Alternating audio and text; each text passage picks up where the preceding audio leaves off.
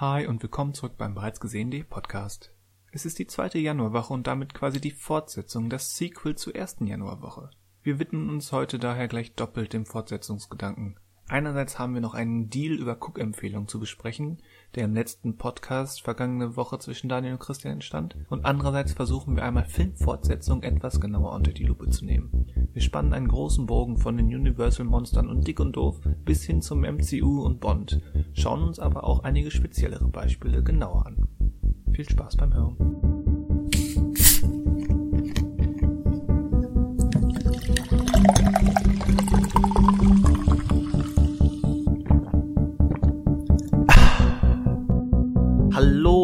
Willkommen zum bereits gesehenen Podcast. Wir sprechen über Filme, Serien und andere Dinge. Ich lasse das mal so vage. Mein Name ist Christian Vessus. Hallo.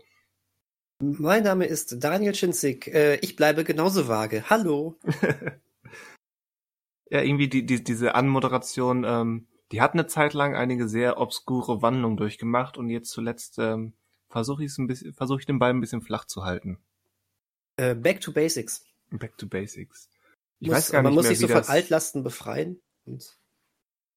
Altlasten befreien, ja. Aber ich müsste noch mal in unseren ersten Reboot-Podcast ähm, reinhören, wie ich es da formuliert habe.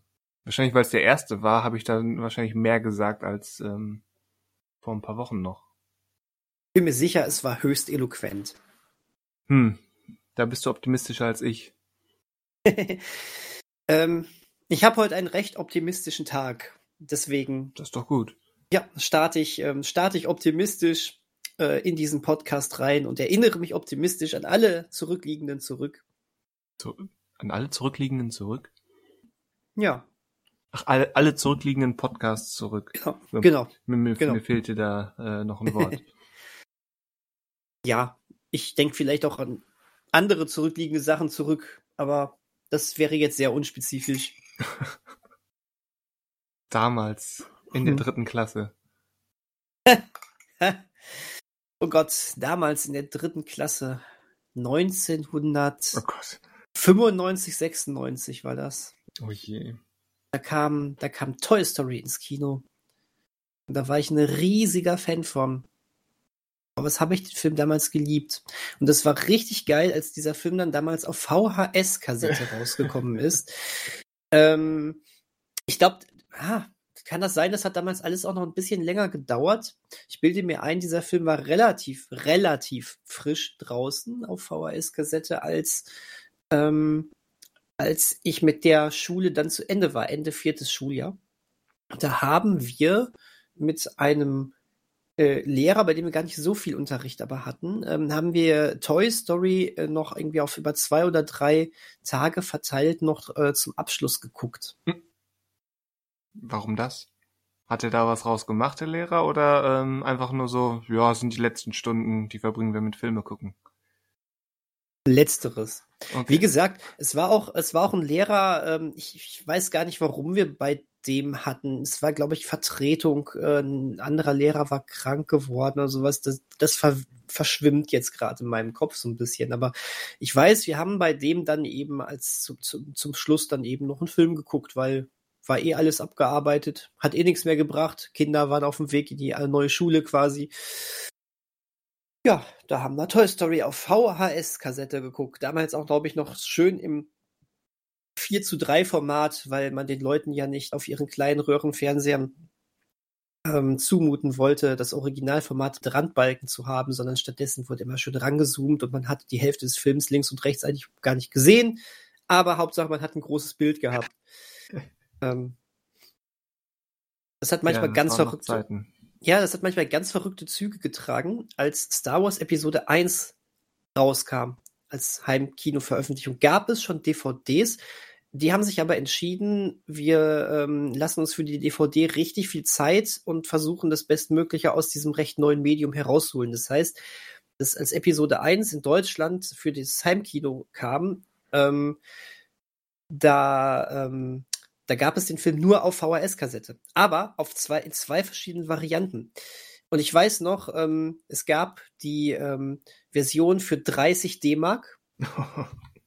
ähm, das äh, war dann tatsächlich die Version, wo das Bild aufgezoomt wurde. Also keine Randbalken, links und rechts fehlte wahnsinnig viel, weil es war ja auch kein 16 zu 9 Film, es war ja nun mal auch ein Cinemascope-Film. Ähm, und ähm, dann gab es die Version mit Randbalken im CinemaScope-Format, ne? also das Originalformat, hat dann mal eben 45 D-Mark gekostet. Ähm, so macht man das. Das habe ich auch nie wahrgenommen, bis auf bei diesem Film. Also nun nimmt man, hat man diese ganze, das, diesen ganzen Markt als Kind, ich war damals elf oder zwölf, ja jetzt auch noch nicht so richtig ähm, im Blick, aber da ist es halt aufgefallen. Das fand ich schon sehr frech. Ja. Ich hatte, sehr frech. Ich hatte, definitiv. ja, ja, ja. Ich, ich habe mir den Film irgendwo random bestellt, bei irgendeinem, in irgendeinem Buchhandel damals, glaube ich. Äh, da gab es sowieso nur diese 30 D-Mark-Variante. Ich wusste das nicht und ich habe ich hab das aber gemerkt. Ich dachte, der Film sieht so billig aus. ähm, es, es wirkt wirklich billig, wenn du so einen Film auf VHS-Kassette guckst und der wirklich im 4 zu 3 Format auf einmal ist. Und ich dachte, da, da, da stimmt was nicht. Ja, und dann habe ich gesehen, dass es diese andere Variante gab, aber pff, mein Gott, zwei, drei Jahre später oder so gab es die DVD, da war dann alles in Ordnung. Ja. Aber wenn wir schon so an, in Erinnerungen schwelgen, Christian, da erinnere oh, oh. ich mich noch an etwas ganz anderes. Ähm, ein Podcast ist es her. Ein Podcast. Eine Woche, ähm, dass wir, dass wir, nein, keine Wette, aber ein, ein, ein kleines, Pakt ein, ein Pakt, einen Pakt abgeschlossen haben. Ähm, ja, wie sieht's denn da bei dir aus? Fragt er ganz neunmal klug. ähm, gut sieht's da aus. Also, um das mal in Erinnerung zu rufen, ich weiß gar nicht mehr, wie wir darauf gekommen sind. Ich glaube, es ging um, um Vorsätze, was man so mal gucken sollte, ne? Und dann sind wir halt dazu gekommen, ich habe dir etwas nahegelegt und habe dann angeboten, du sollst mir doch mal was nahelegen was genau. ich tun sollte. Ja, und äh, mir, mir wurde von dir dann nahegelegt, doch mal in die ähm, neue Version von DuckTales reinzuschauen, in die Uhu. Serie. Uhu, genau. und äh, das habe ich getan. Mhm. Ich habe ein paar Folgen gesehen. Und wie viele? Wie viele? Äh, was, was schätzt du? Was habe ich? Hm. Hm. Du sagtest jetzt so ein paar Folgen. Das kann alles und nichts heißen. Ja. Hm, zur Orientierung, es gibt 50 Folgen auf Disney Plus. Auch ich sag mal, du hast so 10 Stück geguckt. Ja, äh, nee, ich habe ich hab dann tatsächlich die komplette erste Staffel durchgezogen. Okay, cool. Ja. Schön. Was vielleicht Vielleicht schon ein Hinweis darauf ist, ähm, dass es mir recht gut gefallen hat. Ja, würde ich sagen. Ich glaube, so 25 Nein, verarsche, ich, Folgen. Ich, ich habe 25 so Folgen geguckt von einer Serie, die ich nicht mochte. Das war total. ich habe mich gequält, ne? Aber ich, man muss ja auch wissen, was da am Ende bei rumkommt. Aber ich habe mich gequält. Ja, ja. Ich kenne kenn ich, kenne ich. das, das Interessante ist ja, ähm, ich habe ich hab die alte Serie nicht mehr groß in Erinnerung. Ich habe ich hab die nie so wirklich religiös geguckt, immer nur so vereinzelte Folgen. Ich weiß nicht. Ähm, wie die da überhaupt ihre Handlung aufgebaut haben, ob es wirklich nur ein Haufen Abenteuer waren oder ob da äh, so eine Art Entwicklung drin war. Es war ja auch ein anderes Zeitalter, wie Fernsehen erzählt wird. Mhm. Aber hier hat mir durchaus gefallen, dass ziemlich schnell und ziemlich clever ähm, so eine größere Handlung angedeutet wurde und dass es trotzdem diese sehr klaren und auch funktionierenden ähm, Einzelabenteuer in jeder, wirklich jeder Folge gab. Selbst Folgen, die eben diese größere Staffelhandlung weitergebracht haben, funktionieren als ähm, geschlossenes Einzelabenteuer. Mhm. Und das hat mir sehr gefallen. Und spätestens als dann ähm, klar wurde, äh, wobei es sich um, um wie hieß sie, um Lina mhm. ähm, dreht, was, was die für ein Geheimnis hat, da war natürlich klar, okay, da, darauf läuft wahrscheinlich diese erste Staffel hinaus. Das will ich sehen. Ja, cool. Ähm, was uns aber zum ersten Problem bringt, was ist, oder merke ich gerade, ähm, ich habe es natürlich auf Englisch gesehen. Mhm. Hm, das heißt, wenn wir jetzt mit Namen hin und her werfen, ähm, ich habe so ein paar andere Namen jetzt verinnerlicht als du. Ja, das stimmt. Ähm, da muss man ja sagen, was aber auch ähm, äh, von aus, aus Seiten der der ähm, Synchronschaffenden sehr logisch war. Sie haben sich natürlich sehr, ähm, bei de, es gibt ja nun mal viele Anspielungen auf damals, äh, ja. auch auf andere Serien, nicht nur auf die alte DuckTales-Serie. Mhm. Ähm, da ähm, waren die schon sehr schlau und haben in der deutschen Variante ähm, und das auch zu 95 Prozent erfolgreich ähm, ja viel recherchiert, was wurden damals im Deutschen für Namen benutzt und dann auch darauf zurückgegriffen, was, ja. Was gut ist, was wirklich gut ist. Ähm, aber ja klar, ähm, damals ist man damals eben schon da, da, dazu übergegangen, ziemlich andere Worte zu haben. Ne? Entenhausen heißt ja auch nun mal nicht Entenhausen in Amerika, ne? Ähm, nee. Der Originalversion. Und die Namen sind auch anders. Es gibt ja auch kein Tick, Trick und Track. Nee. Oder ähm, kein, kein Dagobert. Äh, genau. Ja, das, da wollte ich eigentlich direkt einhaken. Also im Englischen heißen ja. sie Huey, Dewey und Louie. Genau. Hm. Das sind aber nur Kurzformen von den eigentlichen Namen. Jetzt wollte ich fragen, ob es im Deutschen auch, ob Tick, Trick und Track auch ähm, so besprochen werden, dass es längere Versionen gibt. Insbesondere für Louis, den Grünen, gibt es da mindestens zwei Szenen, wo er sagt, bitte sag nicht meinen originalen ganzen Namen. Okay. Ähm, nicht, dass ich es mir im Kopf hätte. Also es kann nichts also würde ich jetzt erstmal sagen, nein. Weil Louis heißt eigentlich Llewellyn. Hm. Ähm, Hugh he heißt Duford. Und ähm, Huey heißt Hugh, Hubert oder so ähnlich. Ich weiß nicht, ob oh, das der deutsche Hubert ist. Irgendwie so. ähm, Hubert Duford Llewellyn. Ja, okay. Nee, das kommt mir gerade nicht bekannt vor. Es gibt noch mal in der zweiten Staffel was mit, mit äh, einem der drei mit Namen. Äh, das mussten sie wahrscheinlich dann in der Synchro auch aufgreifen, aber äh, mir kommt da jetzt in der ersten nichts bekannt vor, tatsächlich. Also, äh, aber die, so eine Szene gab es da auch. Also, ich weiß nicht, wie sie es dann mit dem Dialog gemacht mhm. haben. Da müssen sie irgendeinen anderen Witz eingebaut haben. Es gibt da eine Szene, wo, wo Louis, also der, der, der Grüne, sagen wir mal, ja äh, der kriegt da irgendwie einen Brief oder liest einen Brief vor und da, da steht eben sein, sein voll ausgeschriebener Name und er, er grämt sich so ein bisschen, dass der da mhm. steht. Und dann wiederholt jemand das. Ich glaube sogar Webby, die du als Nikki kennst. Genau, ja. Ähm, die, die, die fragt dann nochmal nach, ähm, weil sie dann feststellt, wie er wirklich heißt. Mhm.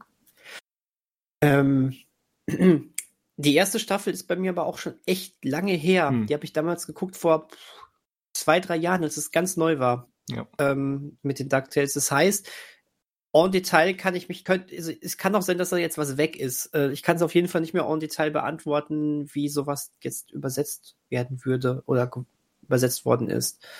Ähm, tatsächlich steht bei mir irgendwann noch mal ein zweiter Run der DuckTales äh, Serie an. Äh, da würde ich es nämlich unbedingt gerne auch auf Englisch gucken. Hm. Weil ähm, ja, erstmal, weil nämlich auch viele Witze, Wortwitze drin sind, ähm, die mit Sicherheit eine gute deutsche Entsprechung bekommen haben, aber eben auch nur eine Entsprechung, wie so häufig, ja. keine Frage. Aber das, ich finde, ich finde das Sprecherarsenal im in der ja. Originalfassung auch einfach sensationell gut, ne? Ja, also du, du hast schon mehrfach ähm, auf David Tennant als Scrooge McDuck alias Dagobert angespielt. Natürlich. Mit, mit seinem meterdicken, künstlichen, aber genau passenden schottischen Akzent. Ich weiß gar nicht, ob das so künstlich ist. Ah, also ich, ich kann das sicherlich auch nicht beurteilen, aber ich glaube, ich finde, er legt schon drauf an. Und, und sein, und sein Hauptwidersacher, der trottlige, ähm, ja, bei dir heißt er dann wahrscheinlich McMoneysack. Ja, richtig, genau. Hm? Ähm, Im Englischen heißt er ähm, Flint Glomgold. Okay. Mhm. Der hat nämlich auch einen schottischen Akzent. Mhm. Und dessen wirkt noch, noch künstlicher. Von daher ist Tennant definitiv, er klingt authentischer. Ja. Aber halt schon, also für mich als Deutschen, der, der, der Englisch sprechen kann, aber nicht wirklich schottisch, ja, ähm, ja. Klingt, klingt das von, von, von David Tennant trotzdem wie halt für eine Cartoonserie überzeichnet. Das, das wird wahrscheinlich auch sein, natürlich. ähm, ich weiß nur, dass ich ähm, so aus, aus äh, Original, ähm, aus dem Origin, aus der Original, aus dem Originalton so von der Serie Broadchurch da, ähm, da spricht David Tennant eben auch mit, mit äh, schottischem Akzent, dass er da auch richtig loslegt, was seinen schottischen Akzent anbelangt. Mhm. Da natürlich nicht irgendwie cartoonig oder sonst was, ne? nur deswegen weiß ich, dass äh, Tennant schon auch einen starken schottischen Akzent haben kann. Also es, äh, es ist schon krass. Natürlich mag er, äh, kann, da, da, reicht dann ja auch manchmal, wenn du so minimal noch so an dieser Schraube drehst und schon hast ja. du diese kartonige Überzeichnung. Ne? Sagt, ähm, wie heißt er, äh, äh, wie heißt Manisak im, im Englischen? Glomgold. Glomgold. Äh, Gibt es da auch so Szenen, wo er einfach so ganz, so ganz Banane einfach nur so durch die Gegend rennt und Glomgold, Glomgold, irgendwie sowas macht? Nein. Im, ähm, echt nicht? Na, vielleicht gibt's das dann, ist das dann auch erst in Staffel 2, weil ich, ich kann mich an ein, zwei Szenen erinnern, wo er im Deutschen dann einfach irgendwie so ganz triumphal irgendwie irgendwo hinrennt und so, Money Sack, Money Sack, Money Sack. mm. Das ist total gut. Es mag so einen Moment geben, da versuche ich mich gerade zu erinnern, wenn er dann halt sich triumphierend aufspielt, aber nicht, aber dass er dann so oft seinen Namen ruft, ist mir gerade nicht präsent. Vielleicht aber auch, weil Glomgold weniger ähm, exotisch klingt als Money Sack. Ja, das, das stimmt. Ähm, aber äh, ich erinnere mich auch gerade, also explizit vor Augen habe ich auch eine, äh, eine Folge relativ vom Anfang der zweiten Staffel tatsächlich. Von daher ähm, sprechen wir vielleicht nochmal später drüber. Aber hat er auch eine recht tiefe Stimme? Im, im Original? Relativ, ja. Hm. Weil im Deutschen haben sie so diesen, so, so, so See, den sehr seebärig so angelegt. Sehr cool eigentlich auch. Natürlich alles ohne Akzent. Da wird es natürlich auch wahnsinnig spannend. Ja, Originalversion. Aber wir haben auch ein, einer von Community sp spricht doch ähm, Tick, Trick oder Track, ne? Ja, ähm, der, der Abed-Darsteller, mhm. ich habe gerade seinen Namen vergessen, äh, spricht Yui, den Roten. Ah, okay, den Roten. Ah, irgendwelche Highlights? Irgendeine Highlight-Folge gehabt? Ähm, ben Schwartz, ähm, der, der Sonic-Sprecher, spricht auch Dewey, den Blauen. Ach, cool. Also ja, passt ja. Der, der Blaue und Sonic, ja, genau. Ähm, haben denselben Sprecher. Nett. Nett. So, äh, zum Abschluss hast du irgendeine, irgendeine Folge, irgendwelche Geschehnisse, die du besonders äh, cool fandest, besonders im Gedächtnis geblieben sind?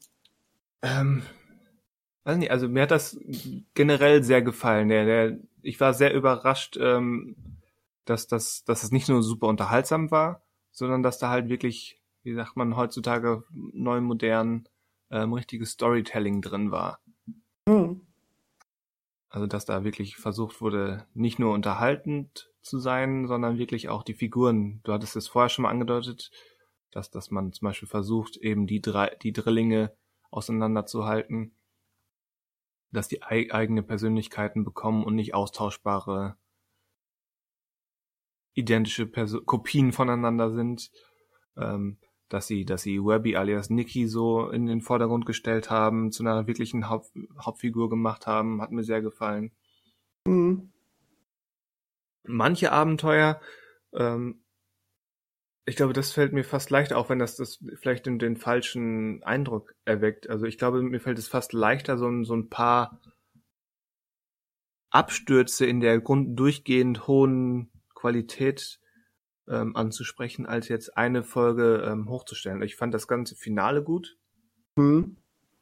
Ich mochte äh, das, das Kennenlernen von, von Nikki und Lena. Ähm, das ist dieselbe Folge, die sie wie, wie die Warriors sind, wo die vor, vor den, vor den, heißen die in Deutschland auch Panzerknacker? Ja. Ja. Äh, das sind ja hier dann, gibt's ja in mehreren kleinen Gruppierungen. Und in der einen Folge ähm, jagen sie dann ja ähm, Niki und Lena. Ja, stimmt, ja. Ich Wie erinnere mich. In für mich klare Anspielung an den Film Warriors. Mhm. Ja, ich erinnere mich sogar sehr gut an die Folge. Ähm, ja. Die, die, die Folge in, in Macau, wo, wo, wo sie Gustav Ganz treffen. Wow, ähm, ja, ja. Die ragt heraus. Vor allen Dingen das Abenteuer von Quack, ne? Das Abenteuer von Quack? Ja, er setzt die doch ab und, sa und sagt dann, ich sehe da was. Und dann kommt er einfach nur ach, ganz ach am so. Ende irgendwie ja, genau. so, so einen ganz anderen Outfit und äh, hat, ohne ah. dass irgendjemand was ja. davon erfahren hat, das krasseste Abenteuer erlebt.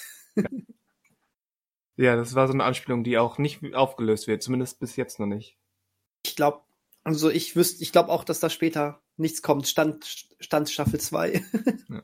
Und ich meine, diese Serie beginnt zwar direkt in der ersten Folge damit, dass die in so einer in so einem geheimen Lagerraum, was die, was sich als Spoiler als Garage entpuppt, dass sie direkt so ein paar mythologische Wesen aufwecken, unter anderem eben dieses kopflose Pferd, was, was wieder auftaucht, was ich sehr gut fand. Von mhm. daher ist die Serie von Anfang an ziemlich offen darin, so, hier, mhm. es passiert eine Menge Übersinnliches. Aber diese, diese Macau-Episode ähm, mit eben Gustav Ganz, die hat ja schon auch vom Konzept her, was es da an übersinnlichen Sachen gibt, ähm, erreicht die nochmal eine andere Sphäre, nochmal eine höhere Sphäre dessen, was da angerissen wird. Das macht die besonders. Ja, total. Total. Wobei, ja, ich Christian. Mir, wobei ich mir zwischendurch fast gewünscht hätte, ähm, dass sie so ein, zwei Folgen drin dabei gehabt hätten, wo, wo sie dann eben nicht auf etwas Übersinnliches treffen. Es gibt ja die eine Szene, ähm, wo sie in der U-Bahn, in den U-Bahn-Schächten sind und mhm. Niki mhm. diskutiert mit, ich versuche jetzt, äh, keine Ahnung, mit dem Roten von den Jungs, mhm. mit, mit Yui, ähm, darüber, ob, ob so unter, im Untergrund lebende Wesen real sind oder nicht. Und eben der sehr intelligente, immer mit seiner ähm, ähm, Pfadfinderfibel ausgestattete Yui argumentiert halt, kann man nicht beweisen, gibt es nicht.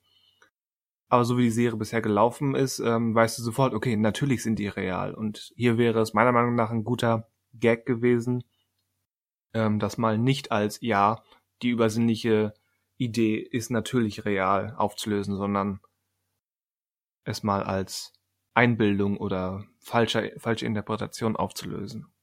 Hm, verstehe ich. Hätte ich der Serie sogar eigentlich zugetraut, dass sie sich das ähm, getraut hätte, aber ja. ähm, hat es nicht gemacht. Das stimmt.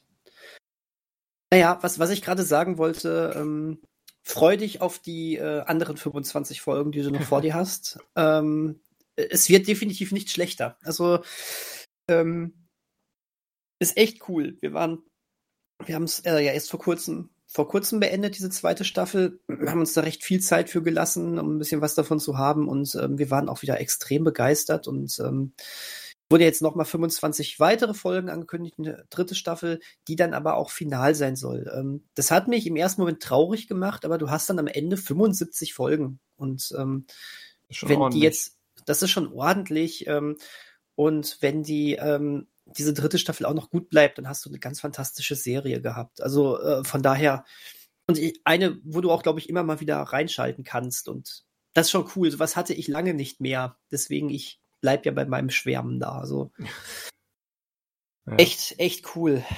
Ja, cool, dass du rein, dass du so schnell reingeschaut hast. Freut mich sehr. Ja, manchmal brauche ich diesen Push. Dann Oder ähm, die, diesen einfach mal diesen Grund, die zu sagen, okay, von mir mhm. wird erwartet, das zu gucken. Wir haben darüber gesprochen. Andere Leute können das auch hören. Das heißt, es gibt Zeugen für die, dafür. Also muss ja, das stimmt. passieren.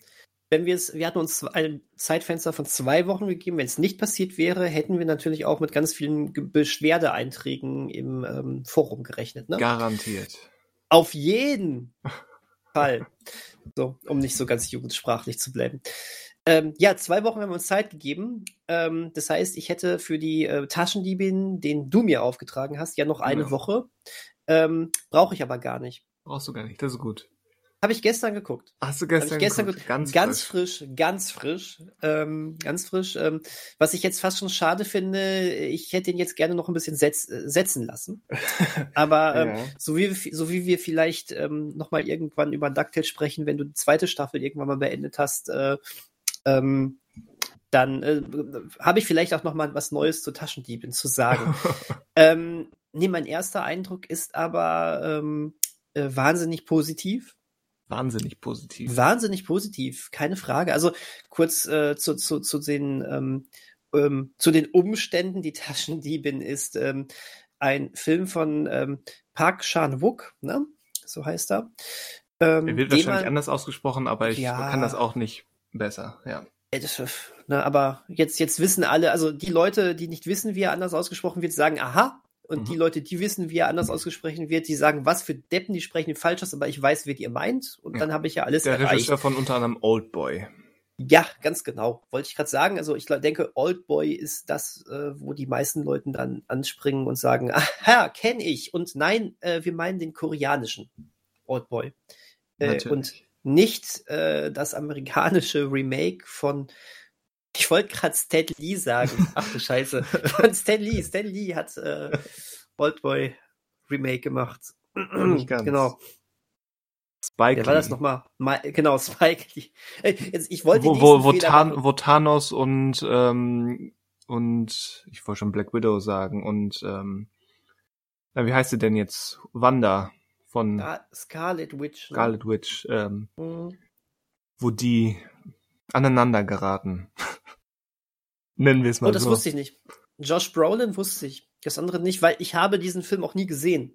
Braucht auch niemand Ich habe sehen. das amerikanische Remake nie gesehen, weil auch wenn ich ähm, Oldboy bisher nur zwei oder dreimal gesehen habe, dieser Film ist einfach so gut. Ähm, so sehr ich auch immer neugierig, neugierig bin, wenn Filme remaked werden, er ist, ähm, da, das braucht nicht, das darf nicht. Also weiß ich nicht. Der Ja, Film ist ja auch noch nicht mal Spike kein ist. Spike Lee ja. ist ja eigentlich ein interessanter und auch ähm, guter Regisseur, aber das ging gar nicht. Ja, sowas dachte ich mir. Aber gut, äh, bleiben wir bei äh, Park Chan-wook, der, der eben Oldboy gemacht hat. Ähm, äh, Oldboy war damals ja auch ein Teil von dieser äh, Rache-Trilogie, ne? Sympathy for Mr. Vengeance war der erste Teil, dann kam quasi Oldboy, dann kam Mrs. Vengeance. Vengeance, ja. Vengeance. Vengeance, okay. Vengeance. Mhm. Das erinnert mich, dass ich früher als Kind äh, immer Lethal Weapon gesagt habe. Weepin. Weapon. Mir hat keiner gesagt, wie man es anders ausspricht. Äh, Solange du nicht Lethal du- Weeping sagst, das wäre dann das, das tödliche Heulen. da könnte auch wieder, boah, das könnte man Das ist eine gute Parodie. machen. Ja. Lethal Weeping. Ja, aber es gab ja schon die Loaded Weapon. Aber die war ja doof. Mitunter, ja, das stimmt. Äh, Ja, aber zurück zur Taschendiebin. du, genau. Durst hat er noch gemacht. Den amerikanischen Film Stoker. Ja, und dann eben die Taschendiebin. Ähm, und Der hat noch keinen schlechten Film gemacht. Nee. Nee, auf keinen Fall. Ähm, wahnsinnig interessanter Typ und äh, also der Film hat mich, also wow. Ähm, wow. der, ich fand erst, boah, der, der Film wird ja echt äh, schön linear erzählt Aha. am Anfang. Ähm, ich habe mich nicht so viel wirklich damit auseinandergesetzt. Ich wusste von der richtigen Handlung wirklich nichts, was ich auch gut Das fand. ist am besten. Deswegen Genau. ist es fast auch schwierig, jetzt darüber zu sprechen, weil Richtig- je, richtig. jedes zweite Wort könnte ein Spoiler sein. Ja, genau das. Ähm, ich bleib dann einfach nur ganz nebulös und sage, dass äh, der Film mich schon sehr an der Nase herumgeführt hat Das Und ist ich gut. das- Hat er ich mich das- beim ersten Mal auch. und ich das echt gut fand. Also äh, ähm, der Film hat ja drei Teile sozusagen, ne? Ist ja aufgeteilt in drei Teile. Und, Siehst du, das, ähm, das halte ich schon für einen Spoiler. echt? Ja. Das hältst du für einen Spoiler? Ja, weil spätestens, Okay. wenn man, wenn man im zweiten Teil ist und weiß, da kommt noch ein dritter Teil, ahnt man, wie es läuft. Dann piept das raus. okay, cool. Das hätte ich jetzt tatsächlich nicht als Spoiler, äh, noch als Spoiler erachtet, sondern eher als Hilfe, um zu sagen, was ich gerade wie meine. Ähm, dann bleibe ich noch nebulöser und Oh, sage, äh, ähm, Dann sprechen wir. Ich glaube, wir haben jetzt so ein bisschen, also jetzt nicht, nicht alles verraten, aber ich glaube, wir haben zumindest so ein bisschen angedeutet, ähm, ähm, dass wir jetzt, dass so ein bisschen in Spoiler-Gefahr geht. Ich, im Okay, gut. Begleittext auf bereits gesehen steht der Timecode, wann wir wieder normal werden. Okay, perfekt, gut. Ähm, dann sage ich nur, dass ich den, das Ende des ersten Teils hat mich schon sprachlos zurückgelassen, weil bis dahin habe Ja. ich wirklich gedacht, ich weiß, wo lang der Hase läuft. Ne? Und ähm, ja, und dann. Ich wollte gerade auf ein Videospiel eingehen, was du leider noch nicht gespielt hast. Oh. Es hat mich auf jeden Fall an ein Videospiel ähm, erinnert, was in ähm, letzter Zeit für große Kontroversen gesorgt hatte. Ähm, dass plötzlich ähm, Ich glaube, dann ahne ich, welches Ja. es ist. dass ähm, das aber plötzlich ähm, nochmal zurückgespult wurde und du, ähm, du ein gänzlich anderes Bild von dem, was, äh, was, was du bisher gesehen hast, bekommst. Und das fand ich schon echt klasse. Dazu kamen dann eben aber auch ähm, wahnsinnig interessante und auch sehr ähm, unangenehme Ideen. Ne? Manche waren auch schön, manche sehr unangenehm, aber das geht ja auch wie bei Oldboy gerne mal so Achso, jetzt Hand bist in Hand du wieder beim Film, ne? Ich bin bei dem Film, ja. Und nicht bei, bei dem Videospiel. Nicht bei dem Videospiel. Okay. Ich habe das nur gerade als ähm, so ein mhm. bisschen als Anker versucht zu nutzen. Ähm, und also da gab es ja, also die Chemie zwischen den beiden Hauptdarstellerinnen war natürlich wunderbar. ähm, der Film war mitunter ja auch ein wenig erotisch. Mhm. Ähm, Aber nicht, äh, nicht nur auf der Bildebene, sondern ist ja auch ein zentrales Thema. Ganz genau, ganz genau. Mhm. Aber es war, es, also was, was, was ich hinterher gemerkt habe, was noch richtig hängen geblieben ist, ähm, oder glaube ich, in die Zukunft gedacht, was noch richtig hängen bleiben wird, das sind eher fast schon so diese sehr unangenehmen Elemente, die dieser Film zu bieten hat. Ne? Ich sage nur Keller. Mhm. Oder Vorlesung. Mhm. Vorlesung, ähm, ja. Ja, äh, dieser, die, die, äh, oder Herrenclub. Der Herrenclub, ja. ja, also ne, es, ist, es ist schwer, da jetzt natürlich ähm, nur mit leichten Spoilern drüber zu reden, äh, aber das war alles schon, das war krass und die ganze Inszenierung war natürlich wundervoll. Ähm, das hab, da habe ich aber auch mit nichts anderem gerechnet. Ja. Äh, ich ich habe den extra nochmal geguckt gestern. Ah, das heißt, wir haben den Film quasi zeitgleich geguckt. Wahrscheinlich, ja. Cool weil ich den ja einfach sehr mag. Und da dachte ich mir, ja, wenn wir da morgen drüber sprechen, dann frischen doch mal auf. Mhm. Und wie war deine Auffrischung? Erwartungsgemäß sehr, sehr gut. Ich hatte den in meiner Top 10 ähm, der besten Filme der vergangenen Dekade. Von daher kann man daraus schließen, dass, dass ich den sehr, sehr mag, ja. ja. Ich mag sehr, zum Beispiel, wie, wie das, das schon im ersten Teil ähm, ist jeder Dialogaustausch ähm, aufgeladen mit Erwartungen, weil du denkst, okay, wer, wer, wer spielt hier ein falsches Spiel? Alles, alles hat doppelt, doppelte Bedeutung und du interpretierst da doppelt nochmal zusätzliche Bedeutung rein, weil mhm. du glaubst, die Intention und die Wahrheit zu kennen. Das ist einfach super clever, spannend und unterhaltsam konstruiert auch. Total, total. Und wie gesagt, mitunter auch wirklich widerlich. Ne? Ja. Ähm, also nicht es, auf muss es auch sein, meiner Meinung nach. Ja, total. Total. Ja, von daher. Ähm, Und auch hier dann die Frage, ähm, wie hast du ihn geguckt in Bezug auf ähm, Sprache? Ja gut, du kennst mich. Ich war, ich war da, ich war der deutschen Synchro da wieder sehr zugetan, wobei ich da gemerkt habe, dass es im Original definitiv viel mit Sprache spielt. Ähm, das also fiel komplett weg. Die, die Blu-ray, oder nicht? Ja. Ja. Die bietet doch drei Sprachfassungen an, weil dieser Film ist zweisprachig. Spielt ja im äh, von Japan besetzten Korea. Ja. Es wird häufig zwischen Japanisch und Koreanisch gewechselt. Und ja. Ähm, wer wann, die meisten dieser Leute sind Koreaner, die aber dann gerne mal so tun, so wie der, der alte Graf, der, der Onkel von der Hauptfigur. Oder nein, von der, nicht, nicht von der Taschendiebin, sondern von der von der Lady, mhm. ähm, der sich dann, obwohl er Koreaner gebürtig ist, versucht er sich so darzustellen, als wäre er Japaner und dann diese Wechsel zwischen den Sprachen sind ganz entscheidend. Und auf der Blu-ray gibt es eben einmal komplett Deutsch, ja. einmal die Originalfassung, eben Koreanisch und Japanisch. Und dann gibt ja. es diese halb deutsch, halb japanische Fassung, dass alles, was koreanisch ist, deutsch übersetzt wurde, synchronisiert wurde. Und die japanischen ja. Passagen wurden ähm, so gelassen um eben diese Zweisprachigkeit aufrechtzuerhalten. Okay, das, äh, das wusste ich nicht. Das wird, da, da, da wirst du ja leider nicht drauf aufmerksam gemacht. Das, das ist sehr das schade. Stimmt. Ich, ich habe den Film halt gestartet, weißt du? Da habe ich mir wirklich keine Gedanken ja. drüber gemacht, weil ich ja auch nicht wusste, dass Sprache ein so elementares Thema werden wird. Ne? Ähm, ja, das ist dann, eigentlich hast du es nämlich richtig gemacht, so wenig wie möglich zu wissen, aber ja, ja. an der Stelle beißt es sich dann so ein bisschen leider. Weil ähm, das so, so habe ich es damals bei Inglorious Bastards gemacht. Also ich habe den Film zum ersten Mal auf Blu-ray gesehen, aber ich wusste da ja, der Film ist in mehreren Sprachen hm. gedreht. Das ist doch elementar.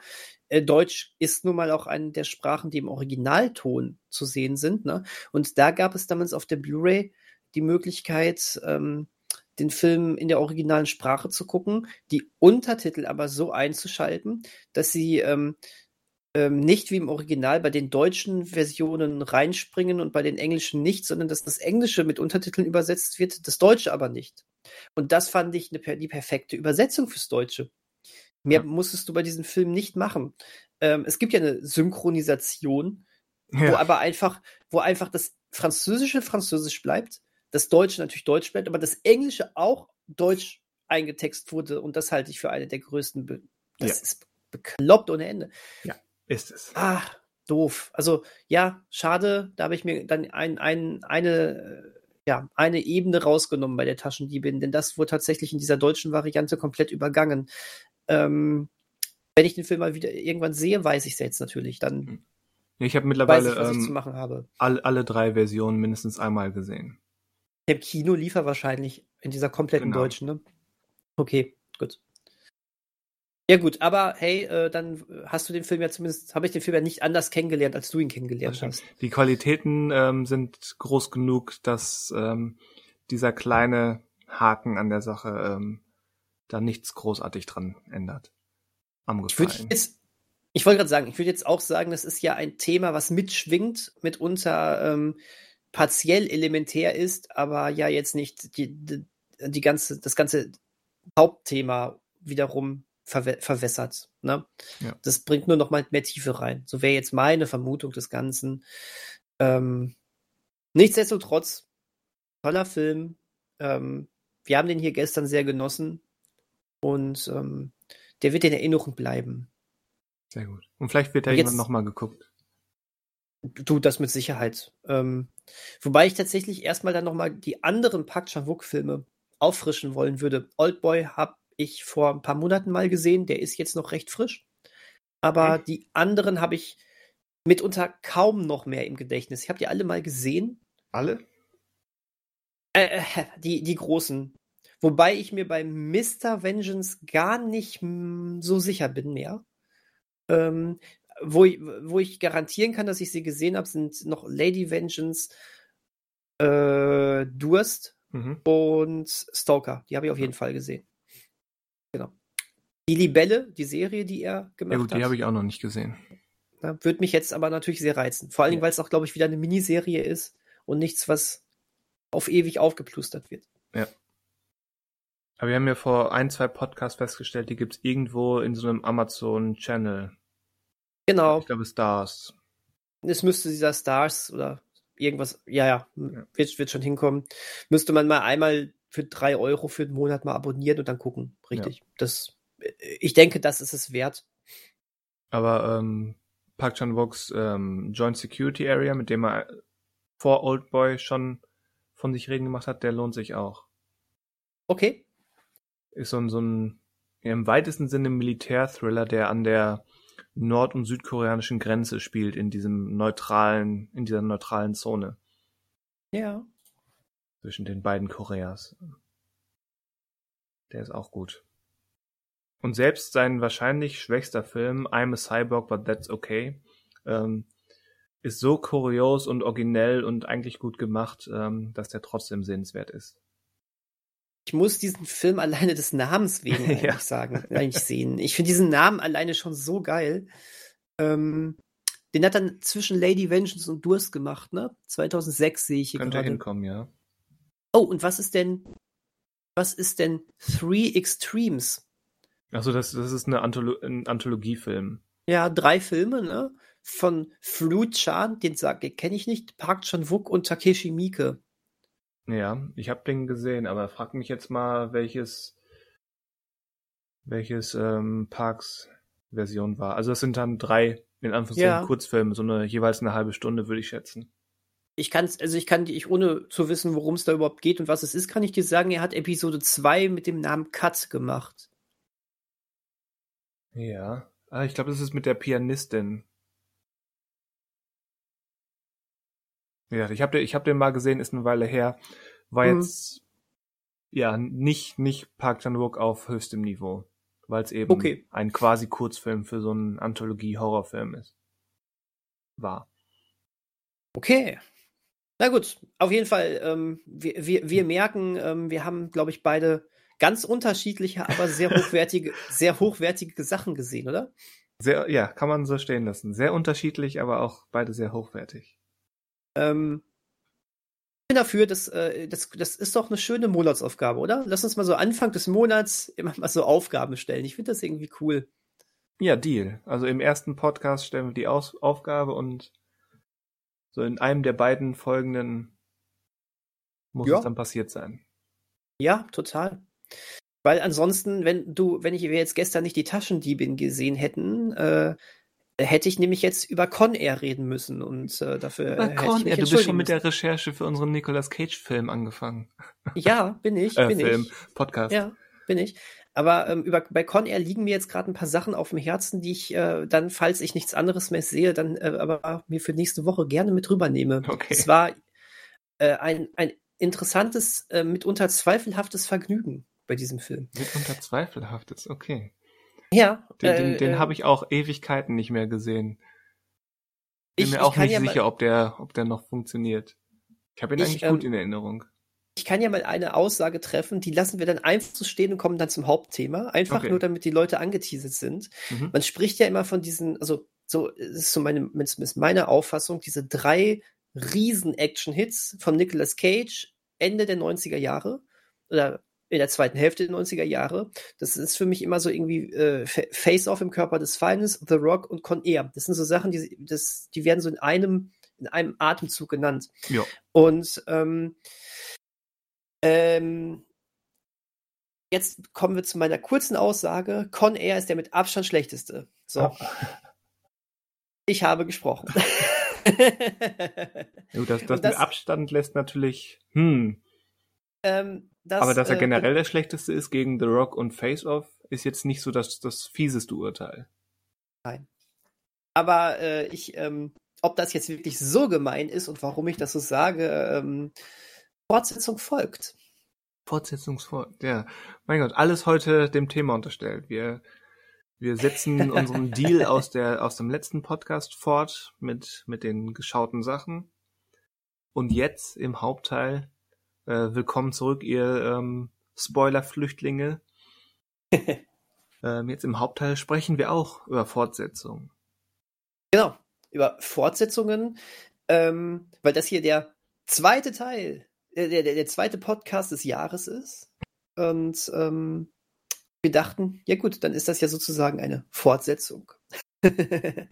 Und dann gucken wir doch mal, was man über Fortsetzungen sprechen kann, äh, be- besprechen kann.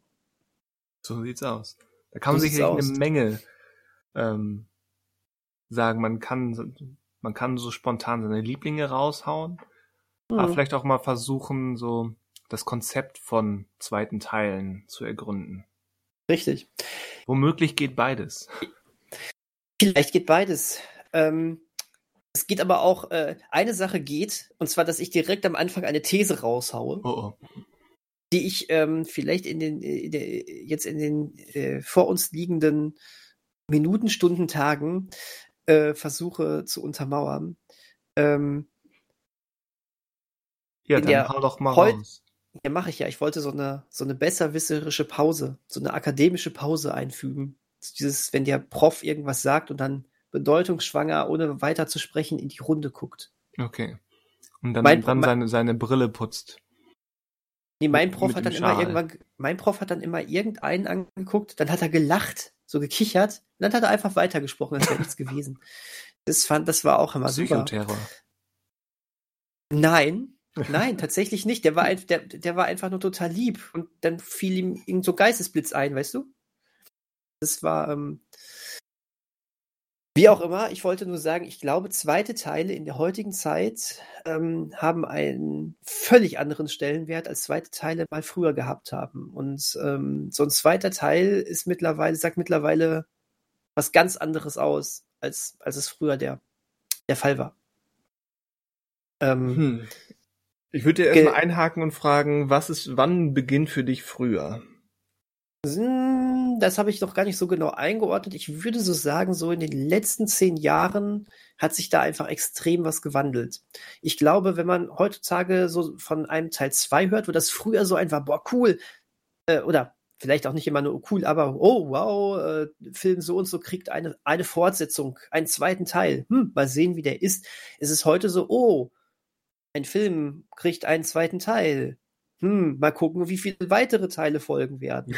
so, äh, oder, oder, also ich glaube, so ein richtiger zweiter Teil ist mittlerweile nur noch so, das ist das erwartete Übel und man hofft, dass es äh, vielleicht der letzte wird, aber glaubt meistens nicht mehr dran. das meine ich. Also, ähm, es ist, ähm, der zweite Teil ist lediglich der nächste Schritt auf, äh, auf das, was noch folgen mag. Und ähm, und ist mittlerweile nur noch Teil eines großen Ganzes und nicht mehr, oh, da kommt die Fortsetzung, sondern ah, da kommt der nächste Teil von so und so vielen. Oder, ähm, oder äh, es äh, kommt, ist gar nicht der richtige zweite Teil, sondern es ist ein neuer zweiter Teil, weil der alles andere überschreibt, aber der alte erste bleibt trotzdem noch bestehen. So, ja, das ist, es ist komplizierter geworden. Und ähm, das definitiv mit diesen, ja, was du angedeutet hast, diese verschiedenen Arten von Fortsetzungen, die es geben kann. Mhm.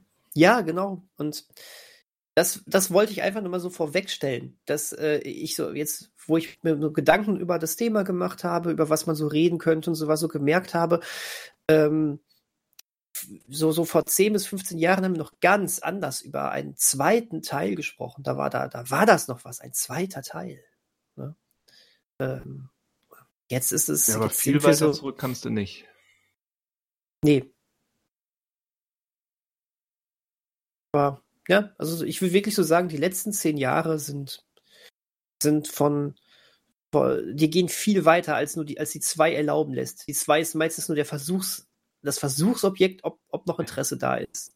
Und der nächste Schritt. Jein. Also ich würde sagen, es gibt also sicherlich mehrere Gründe, aber ich würde sagen, es gibt zwei Hauptgründe dafür, die sich natürlich so ein bisschen gegenseitig bedingen. Weil man bei dem einen fragen müsste, wo das überhaupt herkommt. Aber Einerseits nicht ohne Grund sprechen wir seit mindestens 15 bis 20 Jahren auch davon, dass ständig Remakes und so weiter kommen. Mhm. Und dass das Hollywood, was auch immer man da unter diesem Konglomeratbegriff ähm, heutzutage versteht, ähm, nur noch auf existierende Sachen zurückgreift, keine Originale mehr hat und da sind Fortsetzungen natürlich Teil des Systems. Mhm. Das ist der eine Grund oder der die ein eine Hintergrund und der andere ist eben der Aufstieg von, von neuem Fernsehen und im Zeitalter von Streaming. Und ähm, dass wir jetzt quasi eine ganze Generation, auf Deutsch gesagt, herangezüchtet haben, ähm, die mit ganz klarem seriellem Erzählen deutlich mehr anfangen können. Und daraus sind dann eben auch so, so zusammenhängendere Reihen wie eben das MCU entstanden und entsprechend mhm. so eine Fortsetzung auch als Fortführung der Handlung und vielleicht, vielleicht nur in, in zweiter Hinsicht, aber in erster Hinsicht werden die immer zum, zum Geldmachen gemacht. Aber das ist eben diese Fortsetzung von einer Handlung, dass es weitergeht und dass das aufeinander aufbaut, ähm, lässt sich heute auch viel leichter an den Zuschauer bringen, weil es eben das, das goldene Zeitalter des Fernsehens, was wir seit gut 20 Jahren behaupten, ähm, mitzuerleben, ähm, ja, weil das eben mitgeholfen hat, diese die Sehgewohnheiten zu ändern. Mhm. Ja, finde ich, äh, finde find ich, finde ich einen echt interessanten Ansatz. Ähm, den du aber direkt widerlegen möchtest. Nein, gar nicht. Gar nicht. Ich lasse den gerade so ein bisschen wirken. Okay. Und, ähm, und, und würde eher sagen, ich gehe da ziemlich mit dir. Hm. Ich gehe da ziemlich mit dir. Hm ich hatte das, ich hatte tatsächlich so, ja, diese ganze, das ganze veränderte See, Serien, diese ganzen veränderten Serien-Sehgewohnheiten jetzt gar nicht auf dem Schirm. Ähm, dieses ähm, Teil von etwas Größerem sein. Ähm, ich, muss, ich muss ja auch dazugeben, ich äh, liebe das MC, MCU ja auch. Und, Ach so, ähm, ist mir noch mag, nicht zu, zu Ohr gekommen. Nee, ne? Nein und mag ja auch dieses Gefühl, du gehst in einen Film rein und merkst äh, wieder, wieder so ein, vielleicht auch nur so im Hintergrund, irgendein Puzzleteilchen wieder mehr angehangen wird. Und es ist ja schon auch ein großer Reiz, gar keine Frage. Ja. ja. Aber Da ist ja auch So- insbesondere Marvel recht gut darin, den, den aufmerksamen Zuschauer mit so kleinen Peanuts ähm, ja, zu belohnen, nach dem Motto, oh, ich habe da was erkannt, ich verstehe, warum das gesagt hat. Wie, wie sagte das zum, zum Meme gewordene äh, Bild oder die Szene aus dem ersten Avengers, wo Captain America sagt, ich habe die Anspielung verstanden. Und, Mhm. und so, so fühlt, oder ähm, damit sich der Zuschauer so fühlt, ähm, gibt es insbesondere im MCU regelmäßig so kleinere oder größere Peanuts oder Momente, Gesten, Zitate. Ja. Das heißt, die legen es eben darauf an, dass das, also die gehen davon aus und erziehen eben noch weiter ihr Publikum dazu, wirklich aufmerksam zu sein und danach zu suchen nach diesen Zusammenhängen. Nicht einfach nur, okay, noch ein Abenteuer, sondern eben, ich muss die Zusammenhänge Hänge, ähm, verstehen.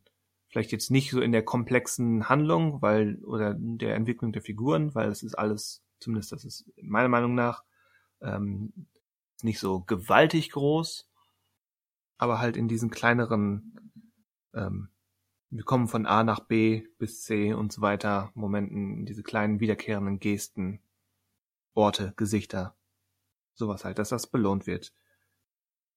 Und das, das sorgt ja auch letztendlich dafür, dass ein ähm, weiterer Reiz bei den Zuschauern über die Filme oder über die Rezeption der Filme hinaus besteht.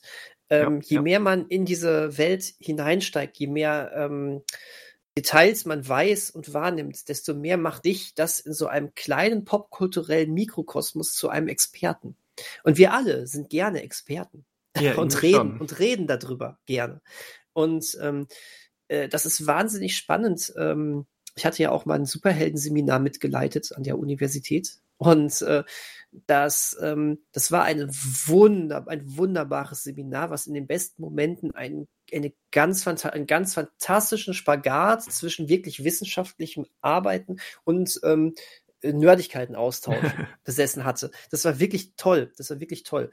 Und ähm, das, das, das ist es halt. Also du, du hast dann den Leuten mitunter diese Begeisterung gemerkt, dann manchmal ähm, dann, dann mit dem neu erlernten wissenschaftlichen ähm, Wissen ähm, noch tiefer in diese geliebte Nerdmaterie dann vielleicht auch noch eintauchen zu können. Mhm. Und ähm, aber du merkst auch immer diese Liebe für die Figuren, diese Liebe für kleine Momente, die da vielleicht ähm, vielleicht doch etwas viel Größeres offenbart haben oder sonst irgendetwas. Und das ist etwas, was es in der Comic-Kultur, ähm, glaube ich, schon schon viel länger gab. Ähm, es gibt ja immer diese ähm, etwas bösartig überspitzten Comic Verkäufer, Karikaturen, die dann immer sagten, ja, bei Ausgabe 52 von Radioactive Men auf Seite 7. Ja, ich wollte gerade sagen, man, man merkt, dass du in letzter Zeit viel Simpsons guckst. guckst.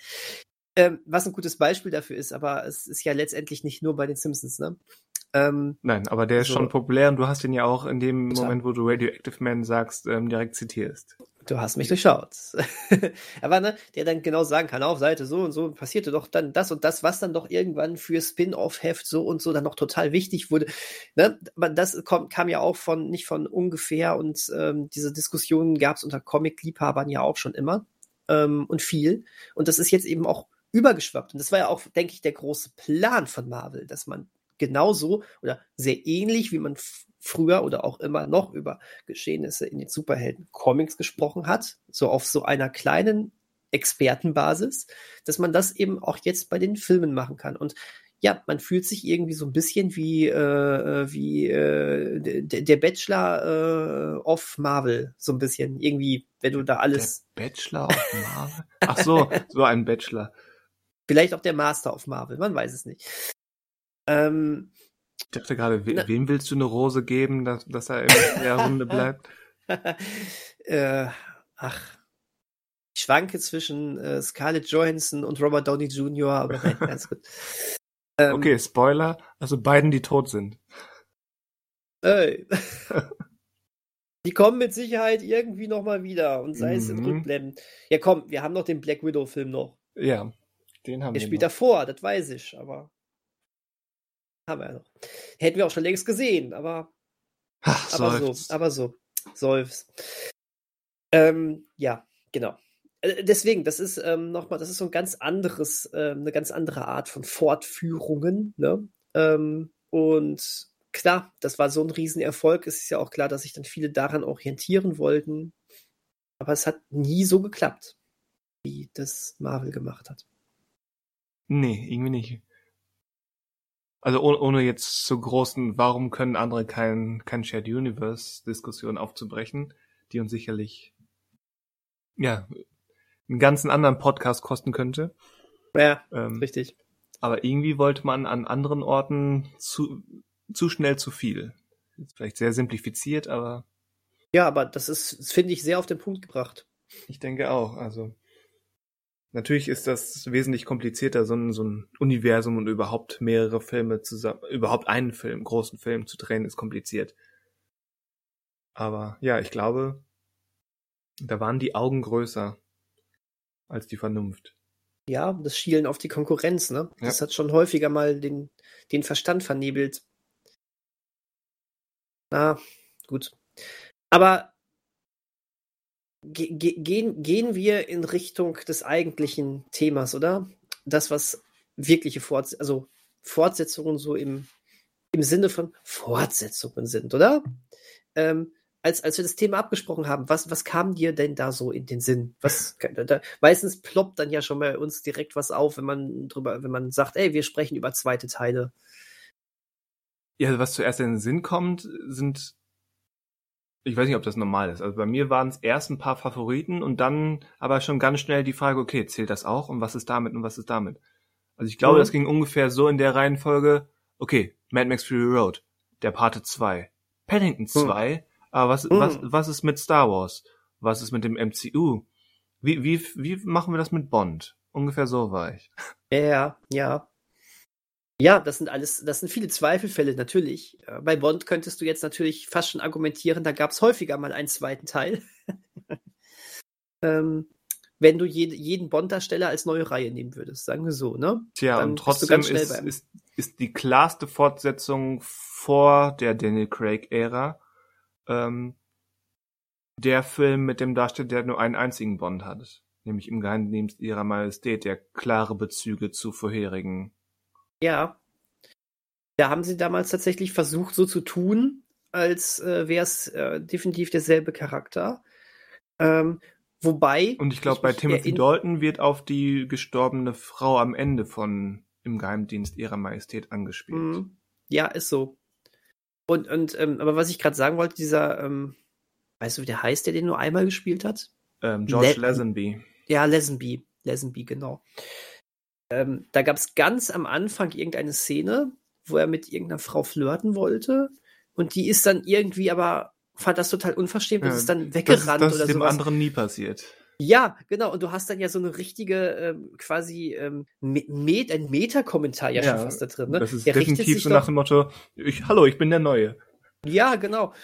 Das ist dann wiederum auch, äh, auch interessant gewesen, fand ich das. Ähm, so, so, so der totale vierte Wandbruch auf einmal in diesem Film, der ansonsten keine weiteren vierten Wandbrüche hat. Es war einfach nur so ein, ja, ja, nimmt hin, ich sehe anders aus, ich bin ein anderer, aber irgendwie auch nicht.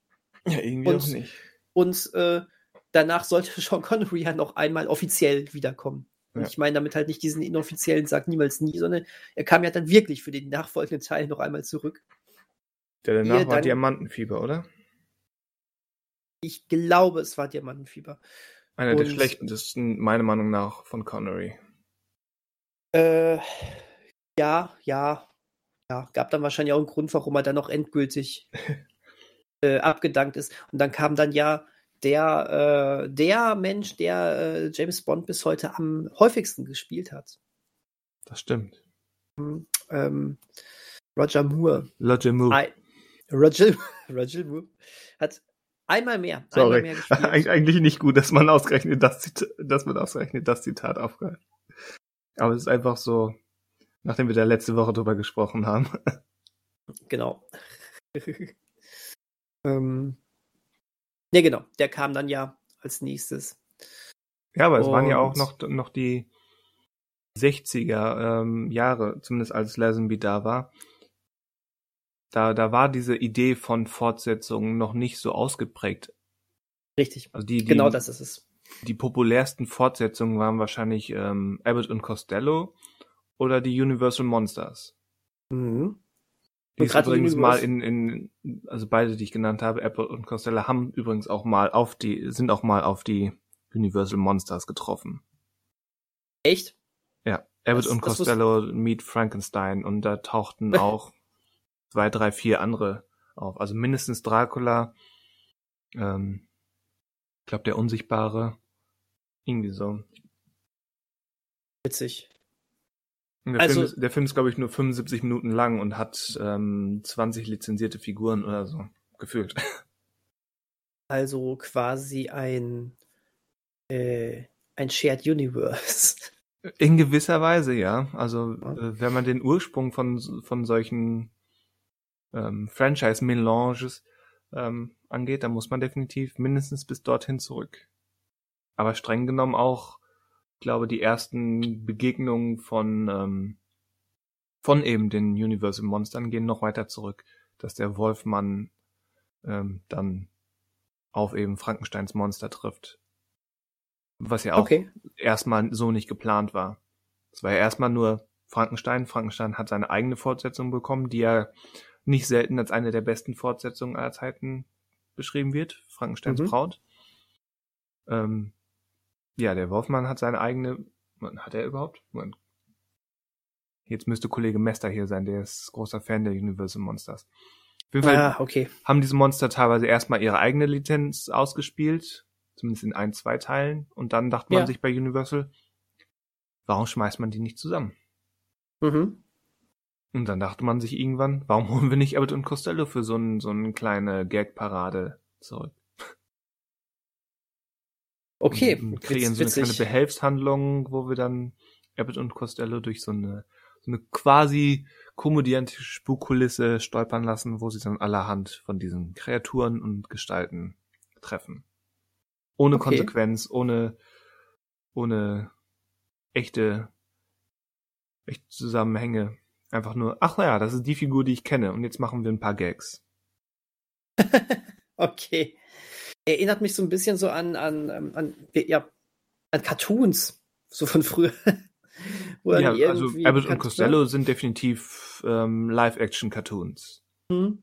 Weil irgendwie so Charaktere, die man von woanders her kennt, so durchs Bild rennen und äh, irgendwelche lustigen. Ich sag, jetzt, sag jetzt mal was ne, ganz, und so. was ganz Arrogantes und was Snobbtes. Ja, machen. Aber ich habe ja einen Ruf zu verlieren. Ähm, Abbott und Costello sind, ist die Art von Humor, wenn einem die Marx Brothers zu intellektuell sind.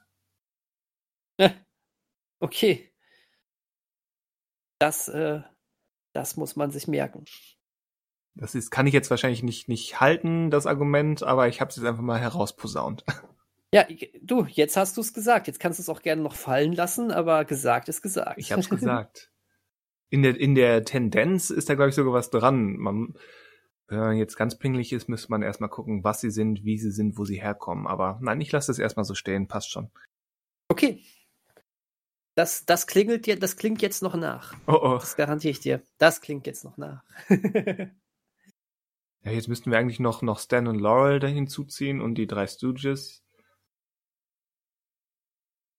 Aber das waren auch immer schon so. Hm, inwiefern waren das Fortsetzungen? Nee, ich, nicht ich meine, jetzt bin ich noch bei, bei, mein, bei meiner provokanten Aussage, Ach so, okay. Ähm, mhm, okay, gut. was eben diese Komödie, Komödiantengruppen dieser Zeit betrifft. Und eigentlich muss man dann auch, wenn wir bei den Marx Brothers sind, diese ganze Vaudeville-Hintergrund sehen, dann muss man eigentlich mindestens ähm, Buster Keaton hinzuziehen. Wenn man Buster Keaton hinzuzieht, muss man auch Lloyd Wright und Charlie Chaplin hinzuziehen. Und so hast du den ganzen Rattenschwanz, den du eigentlich mit in Betracht ziehen musst, wenn du so einen Vergleich anstellst. Aber nun ja. Ja, stimmt. Äh, le lenken wir den Rattenschwanz Genau. lieber zurück zu den Fortsetzungen, ne?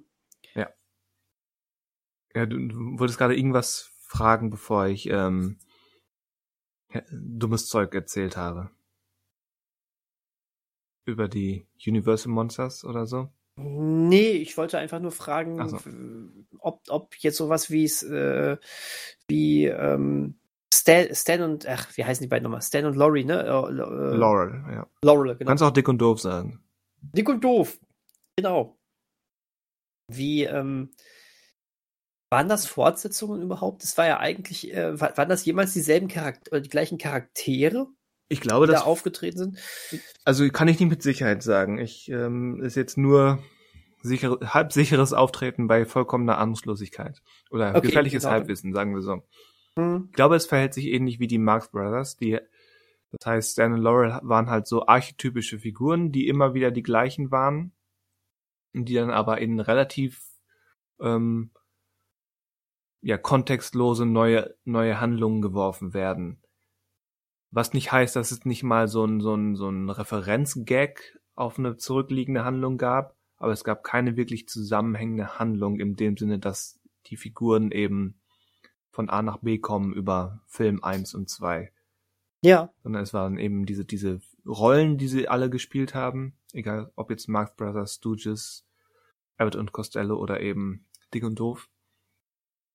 Und ähm, ja, die hat man eben in neue Kontexte gesetzt. hm, genau. Aber nicht im Richtig. Sinne von, das sind die gleichen Figuren und die haben die Erfahrung aus Film 1 gemacht und nehmen die jetzt mit in Film 2. Auf dem Level eigentlich nicht.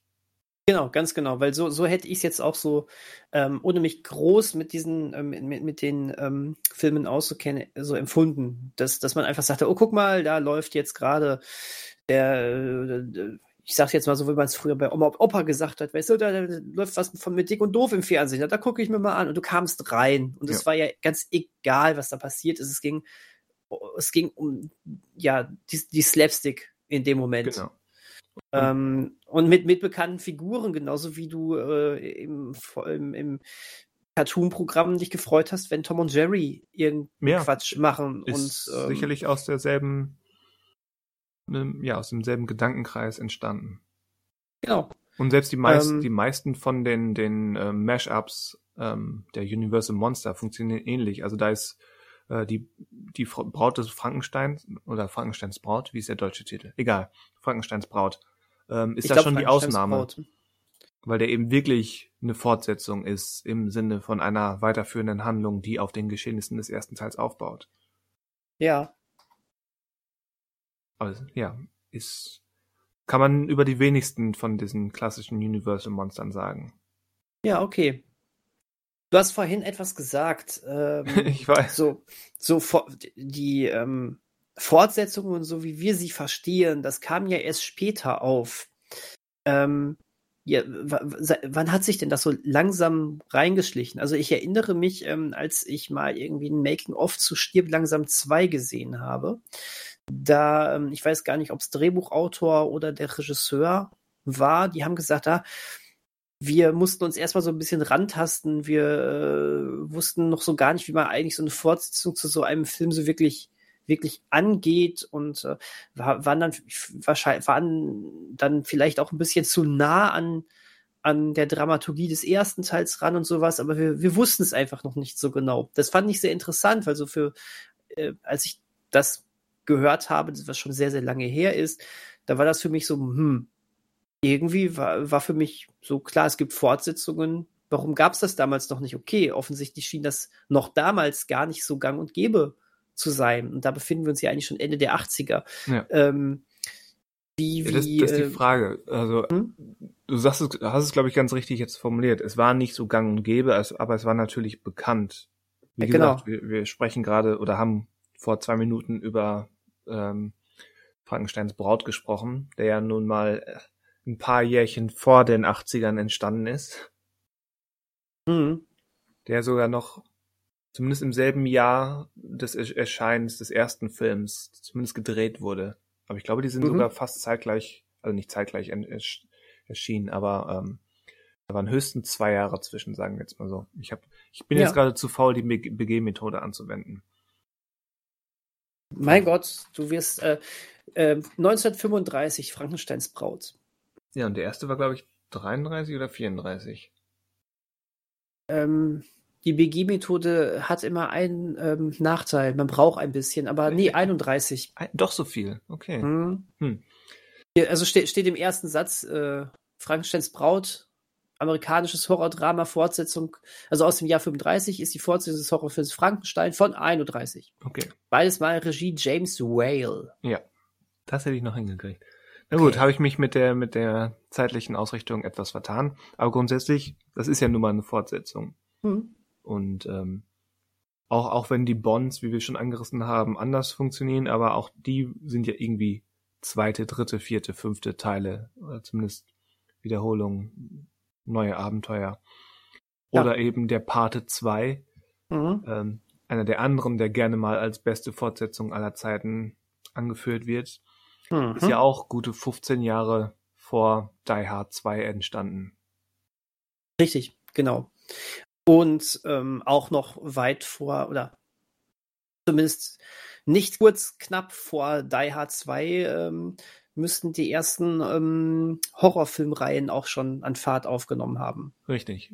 Wobei ich fast argumentieren würde, ähm, dass diese Horrorfortsetzung von Halloween, Nightmare on Elm Street, Freitag der 13. und so weiter, ähm, geht, glaube ich, vom Gedanken her erstmal wirklich zurück in, in das, was wir eben mit den Komödianten und mit den Universal Monstern angesprochen haben und ist dann, glaube ich, tatsächlich eine Eigenheit von diesem Genrefilm und dem, dem B-Picture und dann auch mit dem Ja, aufkommenden stimmt. Videomarkt. Ja, richtig, ja. Während eben Kinofortsetzungen von großen und auch, ähm, ich sag mal, prestigeträchtigen Filmen sind definitiv eine Ausnahme. Vielleicht ist auch deswegen der Status von der Pate 2 so gut. Der aber ja auch noch eine zweite Eigenheit hat, die ihn besonders macht. Nämlich, ähm, er ist ja nicht nur eine Fortsetzung, sondern Mhm. auch ähm, gleichzeitig ein Prequel. Ja, richtig, genau.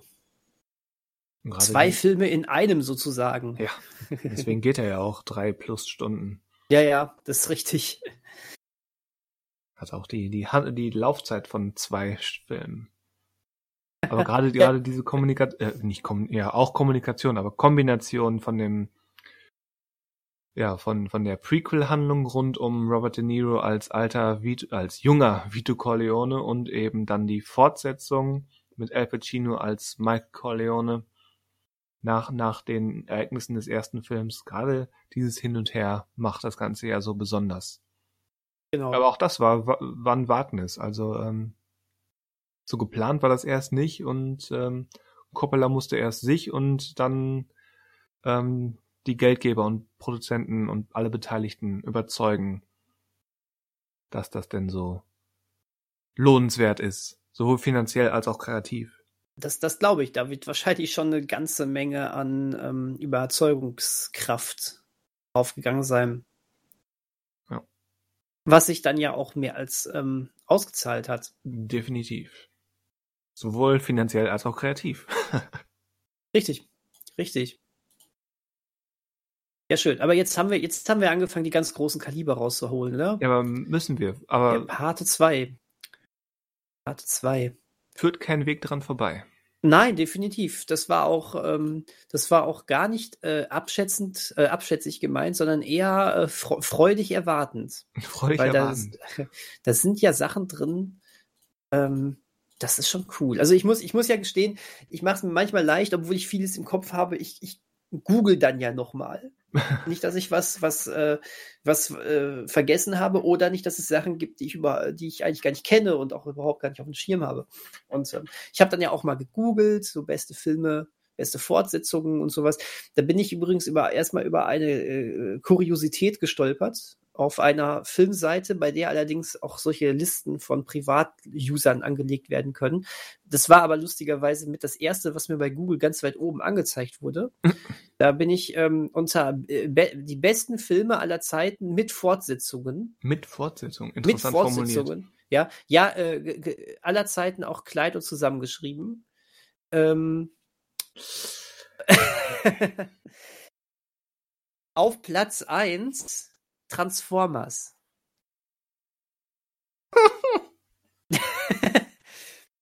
ähm, Du, Geschmäcker Ja, sind verschieden.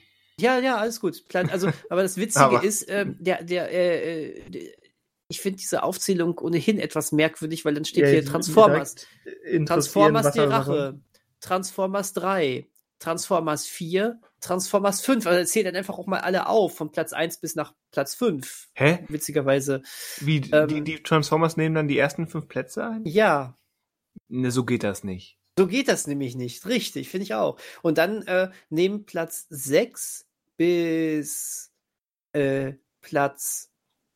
Alter, äh, äh, Platz äh, 28 einfach das gesamte MCU ein. Ähm, dann steht da auch noch Godzilla und Godzilla 2 King of Monsters. Dann die gesamte Terminator-Reihe. ähm, und dann steht da sehr verloren, einfach nur so auf Platz 40 Jurassic World 3 Dominion. Den noch keiner gesehen hat. Nein, diese, äh, ich, ich habe ja gesagt, ich habe da ein Kuriosum gefunden. Das fand ich jetzt gerade, das fand ich jetzt gerade sehr interessant. Also, also wenn diese ähm, Person da einfach nur jeweils den ersten Film reingepackt hätte als Repräsentant einer Reihe, die mhm. eben mindestens eine Fortsetzung bekommen hat. Okay. Aber ja, dann halt jeden einzelnen Teil gemacht. hintereinander weg zu ranken, Nein. Richtig. Das, ja, das führt das Ganze irgendwie ad absurdum. Ähm, wenn jemand der Meinung ist, äh, äh ja, Transformers 2 sei eine super gelungene Fortsetzung zu Transformers, dann will ich da auch niemandem seinen Spaß dran nehmen. Aha, Aber... des Feindes. Oh Gott. Oh Gott. Dieser scheiß Sektor 7 Tanga. Oh Gott. Ich klicke diese Liste weg. Ähm, und äh, habe noch eine andere kuriose Seite gefunden, äh, bei der es aber auch gute Nennungen gibt. Okay. ähm, popkultur.de. Das ist doch, das klingt nach dem ganz großen Ding. Und da ist auf Platz 1 der Pate, Teil 2. Ja. Das, ähm, ja. Ähm, und, auf, und auf Platz 2 kommt eine Fortsetzung, die ich auch, also da kann man sich wunderbar drüber streiten. Ich glaube, wir sind anderer Meinung. Ich finde diesen zweiten Teil tatsächlich auch besser als den ersten. Äh, Aliens? Ähm, Terminator? Ja, Terminator. Es ist Terminator. Ein, ähm, einer der beiden Camerons. einer der beiden Camerons, genau. Aber natürlich ist das auch. Ähm, Terminator 1 und Terminator 2 legen so andere Schwerpunkte, dass es auch wahnsinnig schwierig ist. Das ja. ne, so, so einfach zu sagen, ist besser als der erste oder erste ist besser als der zweite. Ich finde einfach da immer nur geil, was der, wie sehr der zweite dieses Konzept des ersten weiter spinnt und weiter denkt. Ähm, er ja wirklich, wirklich grundlegend erweitert, vergrößert und eigentlich alles zu dem Thema nochmal sagt, was man zu dem Thema sagen kann. Und der zweite ist einfach saucool inszeniert, kann man nicht anders sagen. Ja, der total. macht einfach Laune. Er macht Laune. Er hat eine unfassbar geile Atmosphäre. Ähm, ja, und das Scheitern von weiteren vier Fortsetzungen hat ja gezeigt, äh, was ein guter Abschluss das war. Ja. Daumen hoch. Daumen hoch, total. ja, aber würdest du ihn, ähm, ich glaube, ich, ich äh, sage nichts Falsches, du eigentlich für dich subjektiv den ersten besser findest? Ne? Ja, ich glaube, wir haben vor nicht allzu vielen Podcasts, ähm, ich weiß gar nicht mehr warum, da, da kam das auf, ja. Ich glaube, ich mhm. würde den ersten, weil er eben komprimierter ist, ähm, mhm ja, würde ich leicht über den, über den zweiten setzen. Aber ich mag die beide sehr. Aber de dementsprechend kann man sich echt einig werden, das ist eine der äh, spannendsten und besten Fortsetzungen, oder? So ja. allgemein. Aber auch Aliens, also da fällt es mir leichter, noch leichter zu sagen, dass, dass ich Teil 1 mehr mag, aber Aliens ist auch super cool. Mhm. Auch der gerade, auch gerade weil er eben anders ist und sein darf. Richtig. Da, da fängt man nämlich gar nicht groß an, lange zu vergleichen. Ach, diese Spannungssequenz war besser und Design hier, Design da. Ähm, es funktioniert als Fortsetzung, ist trotzdem was super Eigenständiges. Richtig. Und we wechselt dann ja auch wirklich ähm, nicht nur den Schwerpunkt, sondern ja eigentlich das Genre, ne? Ja. Wenn du es einfach so willst, von, klar, es ist beides Science Fiction, gut. Äh, das ist, die, das ist das gemeinsame Genre, aber von ähm, kleinem Kammerspielartigem Horror hin zu großen Action. Und, ähm, und ja, wie du schon sagst, gut, einfach gut. ja, schade, dass es nie ein True Lies 2 gab. Hätte ich gerne gesehen. Von Cameron natürlich. Mhm. Wobei ich den ersten unbedingt mal wieder auffrischen muss, nachdem mir letztens ein, ein Freund gesagt hat, was er, wie, wie angewidert er letztens von diesem Film war. Haben wir da nicht im, im ähm, Nostalgie-Podcast drüber gesprochen? Ja, könnte sein, dass wir das sogar schon mal ähm, on air besprochen haben. Ja. Aber Weil ja, der ist noch sehr, obwohl er, obwohl es vor dem 11. September war, hat er schon sehr viel ähm, Islamophobia und, und der, der klischeemäßige arabische Terrorist und so weiter. Ähm, ja, der ist da nicht subtil und unangenehm. Und auch was der Umgang mit, mit Jamie Lee Curtis Figur betrifft. Mhm. Die eigentlich die, die Hauptfigur hätte sein müssen, wenn du mich fragst. ja, ja, stimmt. Kann ich nachvollziehen. Naja, und umso spannender wäre aber jetzt eine Fortsetzung. Jetzt? Mit, Ja, mit der jetzt. gleichen Besetzung. Warum nicht? Ja, warum nicht? Auch, warum nicht? Wir leben im Zeitalter der späten Moment, Fortsetzung. wer war nochmal die, die, die Tochter, die Darstellerin kannte man doch auch. Kannte man die? Glaube schon. Jetzt muss ich kurz. soll ich die BG-Methode nochmal anwenden? Ja, mach mal. Aber ich, dann, dann theorisiere ich. Ich glaube, es war irgendjemand auf dem Level von, von Juliette Lewis oder vielleicht ähm, Thora Birch oder so. Eliza Duschku. Ach so, Faith von Buffy. Ah, ja, tatsächlich. Deswegen Sehe ich ich gerade auch. Ja, Aber, dann, dann so. Aber vom Typ Ja. her, was ich beschrieben habe, ähm, die passen da durchaus rein. Sind ähnliche Typen. Okay, okay. Ja, Geburtsjahr 1980, ne? Mhm. Ähm, True Lies, The Next Generation. Generation. Ja. Oh, To Tom Arnold. Ich vergesse mal, dass Tom Arnold ja mitgespielt hat bei, bei ja. True Lies. Tom Arnold. Was ist mit dem? Ich fand, die, ich fand den eigentlich ganz lustig. Oh, den, der war den, mal den hat, den hat äh, Kollege Christian Mester irgendwie regelmäßig als, oder vor einigen Jahren eine Zeit lang regelmäßig als Gag ausgepackt, nach dem Okay. Motto, Tom, Tom, jedes Mal, wenn, wenn wir, ich glaube, es ging auch immer um True Lies, da fing okay. er immer an, Tom, Tom Arnold hätte sicherlich immer noch gerne, dass der zweite Teil gedreht wird. Ja, das glaube ich auch. Das glaube ich auch. Ich weiß gar nicht, woher ich den groß kenne. Ah, ich sehe gerade, der hat bei Exit Wounds mitgespielt und bei Born to Die. Da war er, glaub, ich- der war, glaube ich, immer so ein Comedy Relief bei diesen ganzen Filmen. Ja. Die Coneheads, Nine Months, Austin Powers. Aber Aber da war da nicht bei mehr so viel. Roseanne, so- ich glaube, irgendwas mit Ja. Roseanne. Er war, ja, 20 Episoden Roseanne. Er war auch bis 1994 mit Roseanne verheiratet. Dann so, ja. Mit der Schauspielerin Roseanne Barr. Aber bis 1994, er hat, er ist, er ist lange vor, vor, vor schlimmen Sachen abgehauen. das war, ja, wie auch immer. Ähm, genau, Tom, Tom Arnold. Und wie, wie nennt man sie? Tia, Tia Career, ne? Ich glaube, so, ja. Die mit, mit Ani Tango tanzt. Ja. Was war das denn für ein Geräusch? ich, es war ein Geräusch des Überlegens. Ich äh, hab, hab diesen Namen so irgendwie von so einer Pro-7-Vorschau vor dem, vor dem Ohr. So, und mit, mit dem Schauspieler und mit dem Schauspieler und mit Taya Career. Dann wahrscheinlich Aber- Relic Hunter. Die Serie. Ah, das könnte sein. Dieser Ja. Quasi Tomb Raider Wannabe TV-Level Spin-off der späten 90er. Könnte aber auch Supernova, wenn die Sonne explodiert gewesen sein. Vielleicht auch das. Die hat mehr als eine Sache gemacht.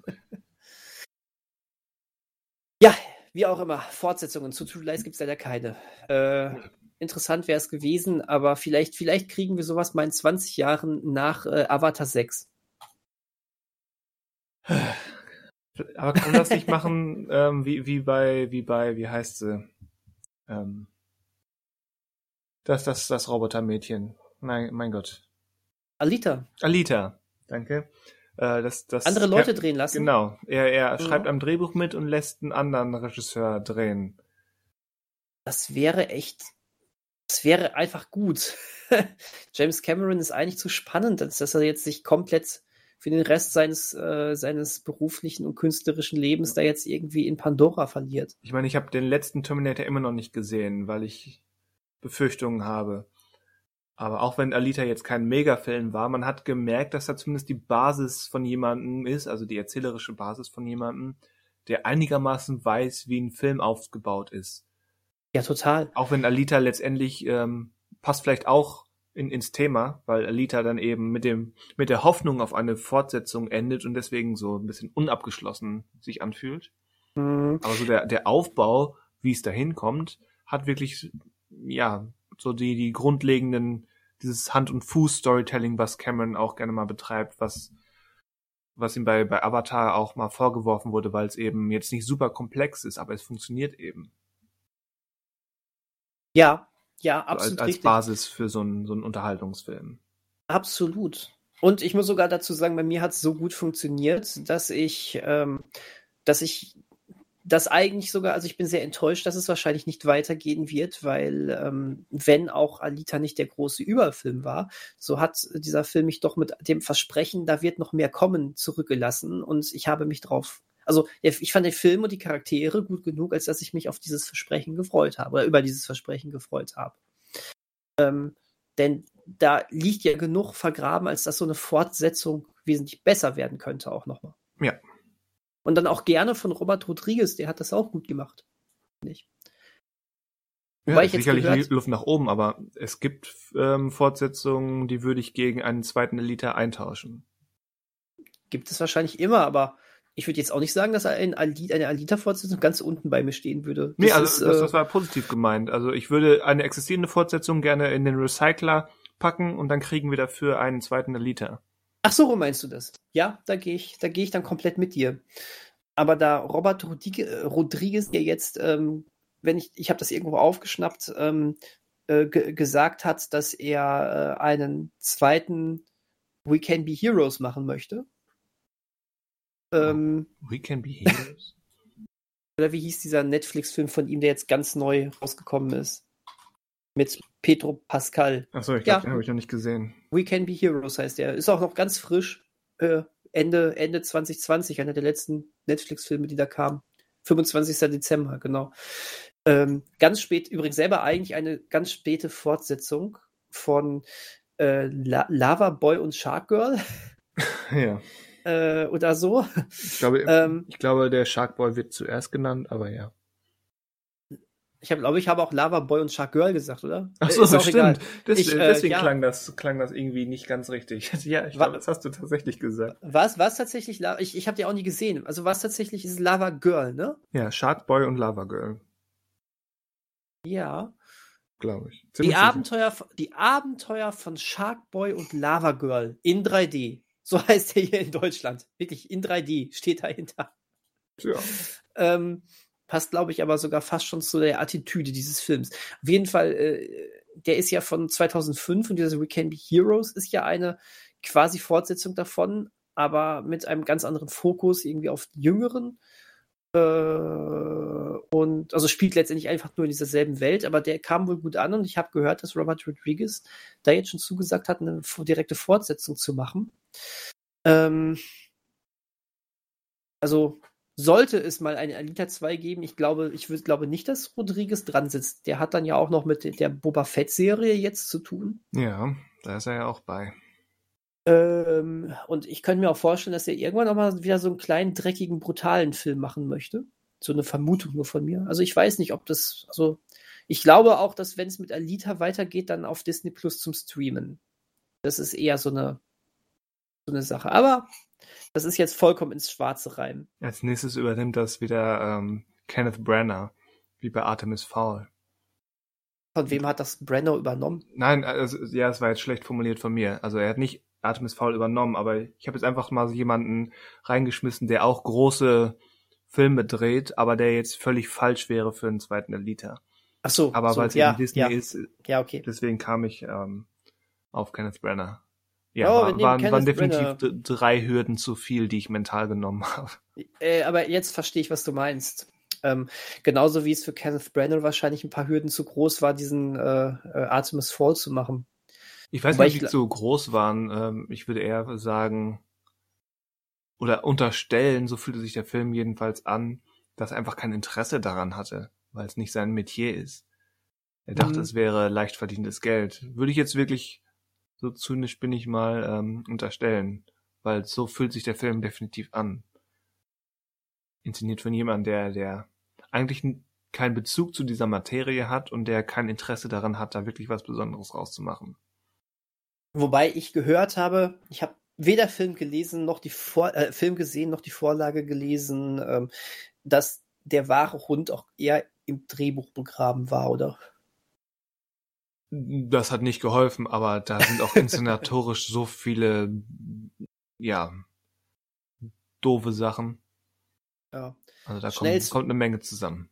Hm. Schnell zwischengeschoben zwischen äh, äh, Mord im Orient, im Orient Express und Mord auf dem Nil wahrscheinlich, ne? Tod auf dem Nil, ja. Hm. Ja, gut. Dann ist das so, ist ja wurscht. Die, die mir auch nicht, oder, also der erste hat mir auch nicht gefallen, aber der ist zumindest kompetenter inszeniert. Ich habe den ersten. Ich habe den ersten tatsächlich sogar sogar recht recht genießen können, was aber daran lag, dass ähm, ich ähm, recht unbelastet war. Ich kannte jetzt keine der bisherigen Verfilmungen des Stoffes und ähm, habe ihn aber trotzdem auch nicht mehr als als ganz nett in, in Erinnerung. Letztendlich, ähm, letztendlich hat ein, ein Ryan Johnson da den Kenneth Branagh später auch ganz ohne literarische Vorlage komplett an die Wand gespielt. Ne? Aber dann Frage, um so ein bisschen zum Thema zurückzukehren. Ist der Mord im Orient Express, auch wenn du ihn wahrscheinlich noch nicht gesehen hast, ähm, auch keine alte Version, ist er dann eine Fortsetzung? Ist das das also, Hercule Poirot Shared Universe? Also wie gesagt, den, den, den von Brando habe ich ja gesehen, ne? Ähm, ja, nee, ich meine, ähm, genau, ist dann Tod auf dem Nil eine Fortsetzung? Ja. ein, ein, ein, vorsichtiges Ja, würde ich schon sagen. Ähm, weil, äh, also jetzt wirklich nur jetzt die aktuellen, aktuellen Peru-Filme. Hm, da gab es dann ja noch nicht so viele, als dass du sagen könntest, dass wir, das, das ist jetzt, äh, das ist jetzt die große Krimireihe mit demselben Ermittler in der Hauptrolle.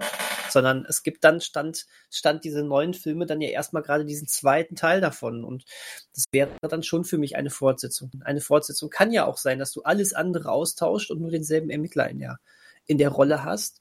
Wobei, da kommt es dann ein bisschen an. Ähm, sollte überhaupt gar kein Charakter, gar keine Charakterentwicklung stattfinden und es keinen Bezug auf Mord im Orient, Express geben, wären wir dann aber ja schon fast wieder in so einer Dick- und Doof-Variante. so nennen wir wo das du, jetzt, ja. Ja, wo du, äh, wo du einfach jemanden komplett ohne äh, Kenntnis von dem, was da vorher passiert ist, ähm, in einen anderen Fall steckst. Und dann hast du zwar immer den gleichen ähm, den gleichen Ermittler, der aber halt so ein random Ermittler ist. Und ähm, ich glaube, so ein Nein, sag erst zu Ende. Sorry. Ja, und äh, das, aber das werden wir natürlich sehen müssen. Da weiß ich nicht, ob ähm, ähm, inwiefern das dann das dann ist. Ob, du, ob, ob das jetzt auf große Entwicklung zwischen die Charakterentwicklung zwischen die Fälle ausgelegt ist oder ob sie tatsächlich diesen Weg beschreiten. Wenn, wenn das der Fall ist, ist es irgendwo natürlich trotzdem noch eine Fortsetzung, aber ähm, ja, sie spielt diese Fortsetzungskarte dann natürlich nicht so aus, wie man es könnte. Ja. Aber diese Geschichten wurden ja schon mal mindestens einmal verfilmt. Mhm.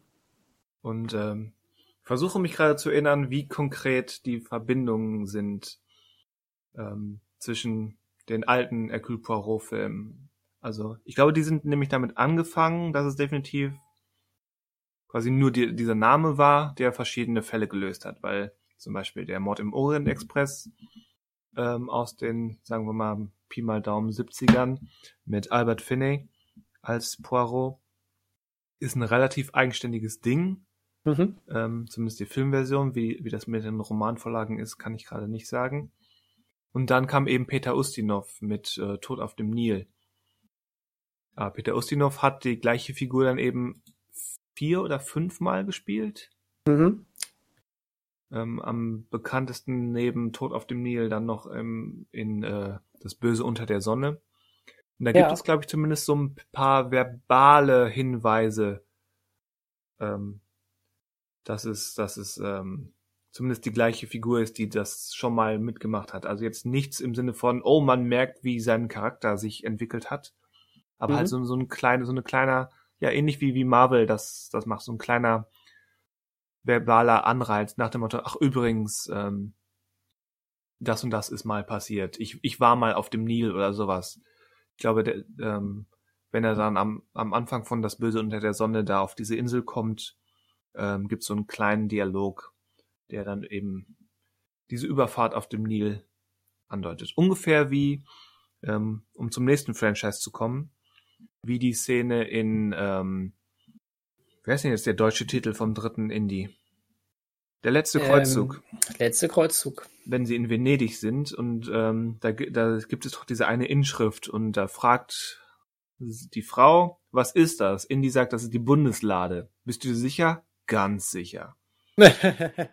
ja, So auf dem Level läuft es ab. okay, ich verstehe. Generell Indiana Jones interessant, ne? Weil die, ähm, die unmittelbare Fortsetzung ist ja erstmal auch ein Prequel gewesen. richtig. Wird Ähm, gerne, gerne übersehen.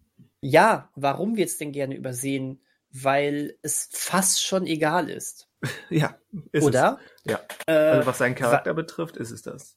was den Charakter betrifft, aber ähm, jetzt kannst du sagen, oh, äh, es gab noch ne, keine, noch keine Nazis da jetzt, so, also ne, spez speziell äh, mit denen er da vielleicht schon zu tun gehabt hatte, aber es ist ja egal, weil dieser Film spielt sowieso so weit in einer, auf einem anderen Kontinent. Ja.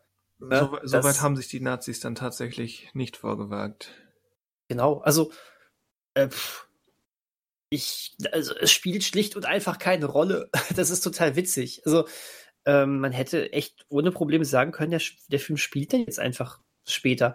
Weißt, du- weißt du da eigentlich irgendwas drüber? Warum ist Spiel Tempel des Todes? Warum so? Warum waren die das wichtig, den vor äh, Jäger des verlorenen Schatzes anzusiedeln? Kann ich nur spekulieren. Also wissen tue ich da nicht. Ich habe nie ein Interview mit mit Spielberg oder Josh Lucas gelesen oder Lawrence Kasdan. Mhm. Weil ähm, der letzte Kreuzzug spielt dann ja unmit äh, spielt dann ja halt wirklich äh, unwiderruflich nach dem ersten Teil, logischerweise. Ja. Ähm, und aber es ist ja auch ganz witzig, du könntest diesen dritten Teil auch wirklich als direkte Fortsetzung von dem ersten Indiana Jones verkaufen. Und es wird ja auch, es wird Ja, auch keinen Bruch Wenn, wenn du geben. Tempel des Todes rausnimmst, ähm, wäre wär kein Bruch in, im Franchise. Genau. Ja gut, und äh, äh, Indiana Jones und das Königreich des Kristallschädels, den hättest du jetzt sowieso aus diversen Gründen nicht mehr vor den anderen Teilen Nee, verorten können. das stimmt. Außer er hätte den Jungbrunnen gefunden am Ende davon. Mhm. Und ähm, dann wäre allerdings beim ersten Indiana Jones Film trotzdem wahrscheinlich schon 100, aber halt jünger. Also jünger aussehend oder so. Naja. Aber ja, Ja, ja, wie, du, wie, du schon, wie du schon sagst, es ist relativ konsequenzlos. Äh, total. Und, und trotz, trotz alledem ähm, sind die, sind ja gerade, sind ja diese beiden ersten Fortsetzungen von Indiana Jones schon sehr beliebt und äh, auch, auch gut, ne? Also ich glaube, die größte Auswirkung hat das Ganze auf in, Indies Liebesleben. Ich glaube, da kann man die größte, die größten Veränderungen oder Unterschiede festmachen. Okay. Was meinst du? Ja, dass das eben, dass man eben eine neue, also im zweiten Film wollte man ja Indie, Indie quasi die, die Freiheit gewähren, äh, ein bisschen andersrum zu flirten. Ah, okay, ich verstehe. Und beim dritten gab es gar keine richtiges, gar keine richtige Love Interest, ne? Jein, also da kam ja dann raus, dass dass Indie Senior und Indie Junior ähm, mindestens eine Nacht Ah, Also nicht Stimmt. gleichzeitig, ähm, aber mal mit derselben Frau verbracht haben, mit Ilsa. ach ja, stimmt. Nein, wie hieß sie? Doch, doch Ilsa Lund, ne? Ja, genau. da sagst du was, genau. Ja. Wie, wie, Ja, sa- witzig. wie, wie sagt schon Conny noch? Sie, sie redet im Schlaf oder sowas? Und dann gucken Ja, sich da war Vater was. und Sohn verlegen an. Ach, schön. Ja, das ist schon so ein Das bisschen kann- Showy-mäßig, aber ja, Indiana, Indiana Jones, aber kann man, also, ja, das war das, äh, das waren natürlich auch gute Fortsetzungen, die da der erste Teil dann mit, mit sich gebracht hatte.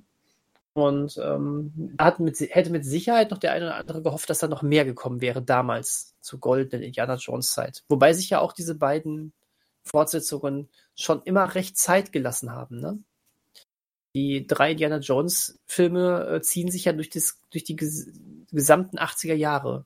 Okay. 81, 84, 89. Hm. Ja. Eine gute Trilogie. Eben. Also off offenbar kann Spielberg das ja, dass so, so mehrere Projekte und auch gegensätzliche Projekte so jonglieren und relativ schnell arbeiten. Mhm. Aber ich glaube, glaub, ich bin ganz froh, dass er auch in den 90ern dann ähm, nicht noch irgendwo zwischen Schindlers Liste, Jurassic Park ähm, noch, einen vierten, noch da den vierten Indie gepackt hat. Mhm. Das stimmt. Von daher war, war der vierte, der vierte, der dann gekommen ist, ja dann auch irgendwie für Spielberg ein kleiner Rückschritt. Auch wenn der vierte nicht so schlecht ist, wie er gerne gemacht wird, aber ein Rückschritt ist er in meinen Augen allemal. Ja, gar keine Frage. Da ist genau meine Meinung. Es ist ein immer noch ein netter Abenteuerfilm, aber halt auch irgendwo nicht mehr als das. Und er hat ja, er hat halt eklat eklatante Schwächen, ne? Und das interessanterweise auch in der Inszenierung. Ähm, Irgendwie also, schon, ja. Also, ah, oder sagen wir so, oder vor, vor allen Dingen bei, bei so grundlegenden Entscheidungen, ähm, was, was, was Kameraarbeit und sowas alles anbelangt, das ist ja wieder auf ganz hohem Spielberg-Niveau, aber ähm, es ist halt irgendwo auch mit Minimalaufwand, so ein bisschen so, George, darf ich, darf ich bitte in den, in den Studios nebenan drehen? Ich habe keinen Bock, groß weiter wegzufahren, so in der das Art. Ist nicht ne? George darf ich, sondern George muss ich wirklich und George sagt, mach. Ja, oder so. Und ähm, ja, das, das war aber ja auch, es war kein Herzensprojekt von Spielberg, ne? Da ist. Nee. Das hat er ja, glaube ich, sogar relativ früh, relativ offen kommuniziert, dass er das für George gemacht hat. Genau. Ich glaube, er hatte mal irgendwann gesagt, du, ich möchte, dass da keine Aliens am Ende kommen. Ja, hm, ich mache das nicht, wenn das so ist. Und dann, dann kam doch irgendwann, glaube ich, George an und sagt, pass auf, das sind keine Aliens, das sind interdimensionale Wesen. Ach ja, die. Und dann, und dann sagte Spielberg, glaube ich, irgendwie, ah, ja, ja, ich mach's. Alles okay. Also es ist, ist ja wirklich, ne?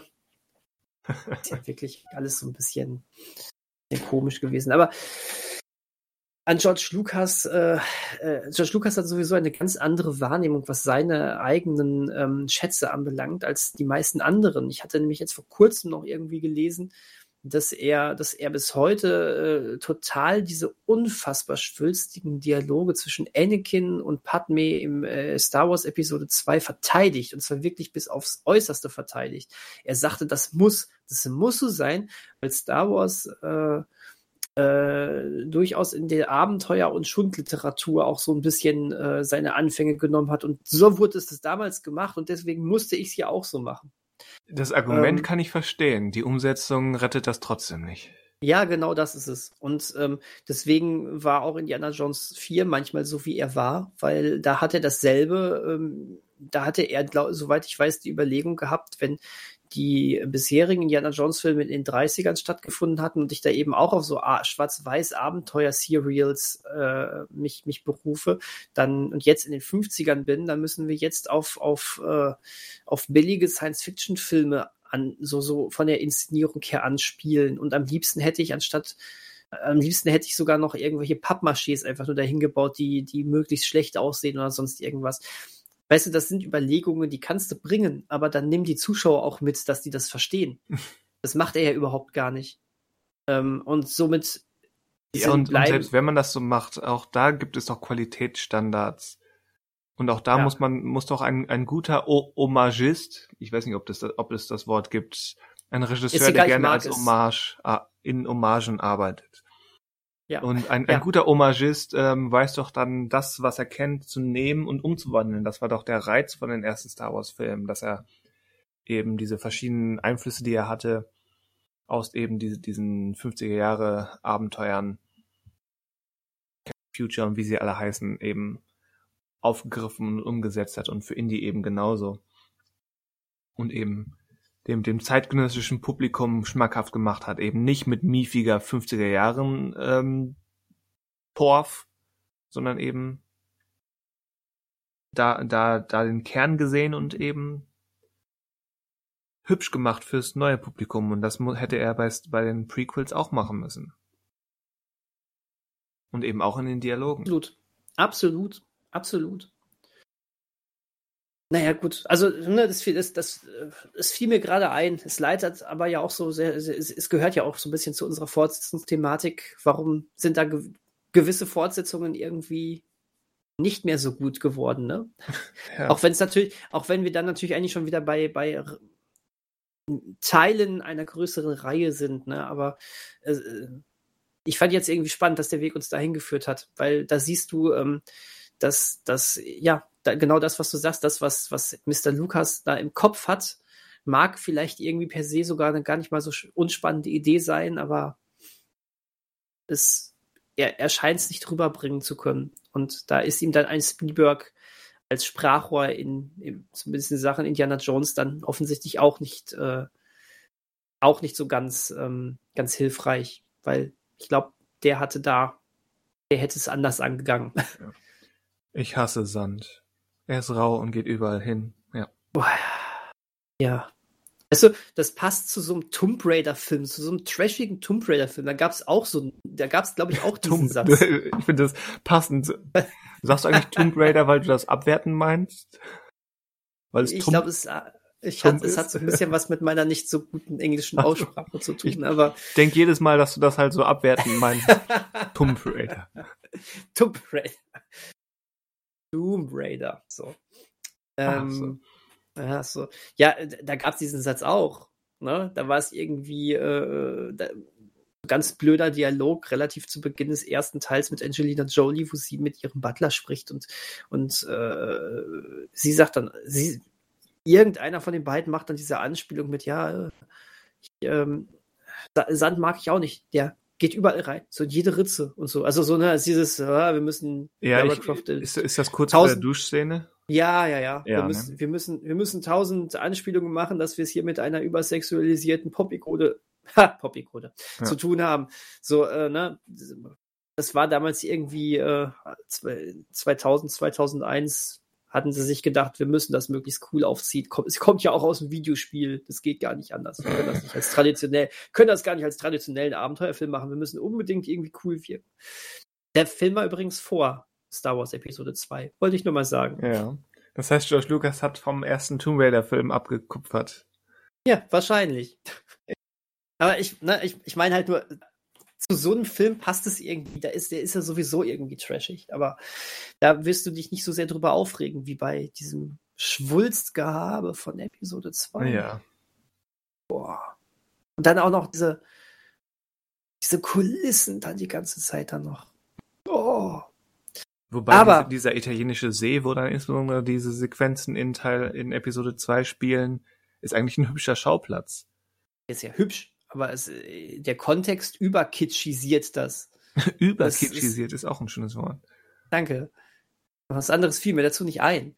Also es, ist, es sind ja schöne Orte, aber also du, du, du, kockst, du, du kotzt ja Regenbogen, wenn ja. du das siehst. Die, die Überkitschifikation der Star Wars Welt. Ja, total. Aber apropos Star Wars Welt, gehörst du auch zu den Leuten, die, äh, oh, oh. Äh, oh, oh. die, äh, das Imperium schlägt zurück so. als eine der besten Fortsetzungen überhaupt ansehen? Nein, also ich, ich Nein. mag den, aber auch, mhm. also ich glaube, ich, ich sehe den ersten Star Wars ähm, auch da. Irgendwie bin ich, bin ich meistens ein, ein Verfechter von Teil 1, merke ich. Ähm, mhm. aber ich glaube, den, den Originalen mag ich lieber, weil er der, die geschlossenere Handlung hat. Natürlich, klar.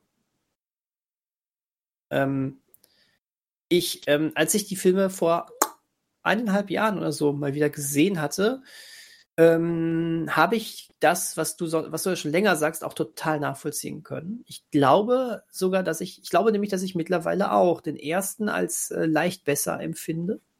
Damit wäre der erste dann wohl auch der beste Star Wars Film. Ja. Mhm. Aber bei mir ähm, ist das so.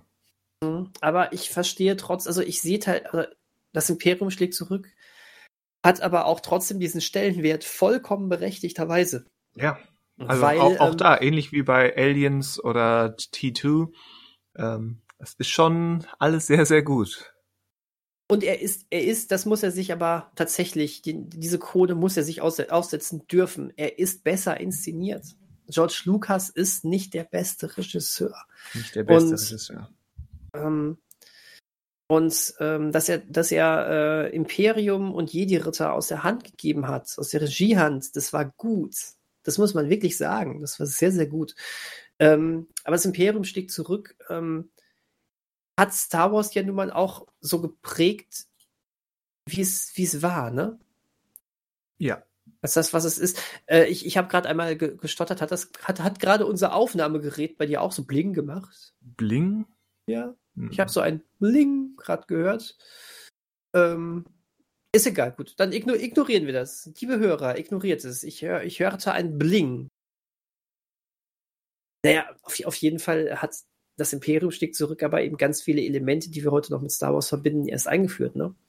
Ähm, von äh, Yoda, der erst dann auftaucht, ja. über den Imperialmarsch, der kein einziges Mal im ersten Teil erklingt, ähm, ja. bis, bis hin zu dem großen Twist, äh, zu einem der größten Twists der Filmgeschichte, ich bin dein Vater. Ne? Ähm, das alles gab es, führte das Imperium schlägt zurück. Äh, ja, führte das ein. So, genau. Ähm, also von daher, ich kann das verstehen. Dazu natürlich auch noch so geile Sachen wie die, äh, die Schlacht am Anfang auf diesem Eisplaneten. Ja. Äh, auch geiler, geiler Score übrigens an der Stelle. Ähm, alles irgendwie ein bisschen größer, ein bisschen mutiger. Ähm, aber ja, Teil 1 ist geschlossener und Teil 1 ist auch eher das, was Märchen irgendwie, was ja, noch diese genau. Märchenthematik noch vor allen Dingen drin hat. Das ist auch, also der, der zweite ist dann mehr hat ist mehr Space Opera als Märchen.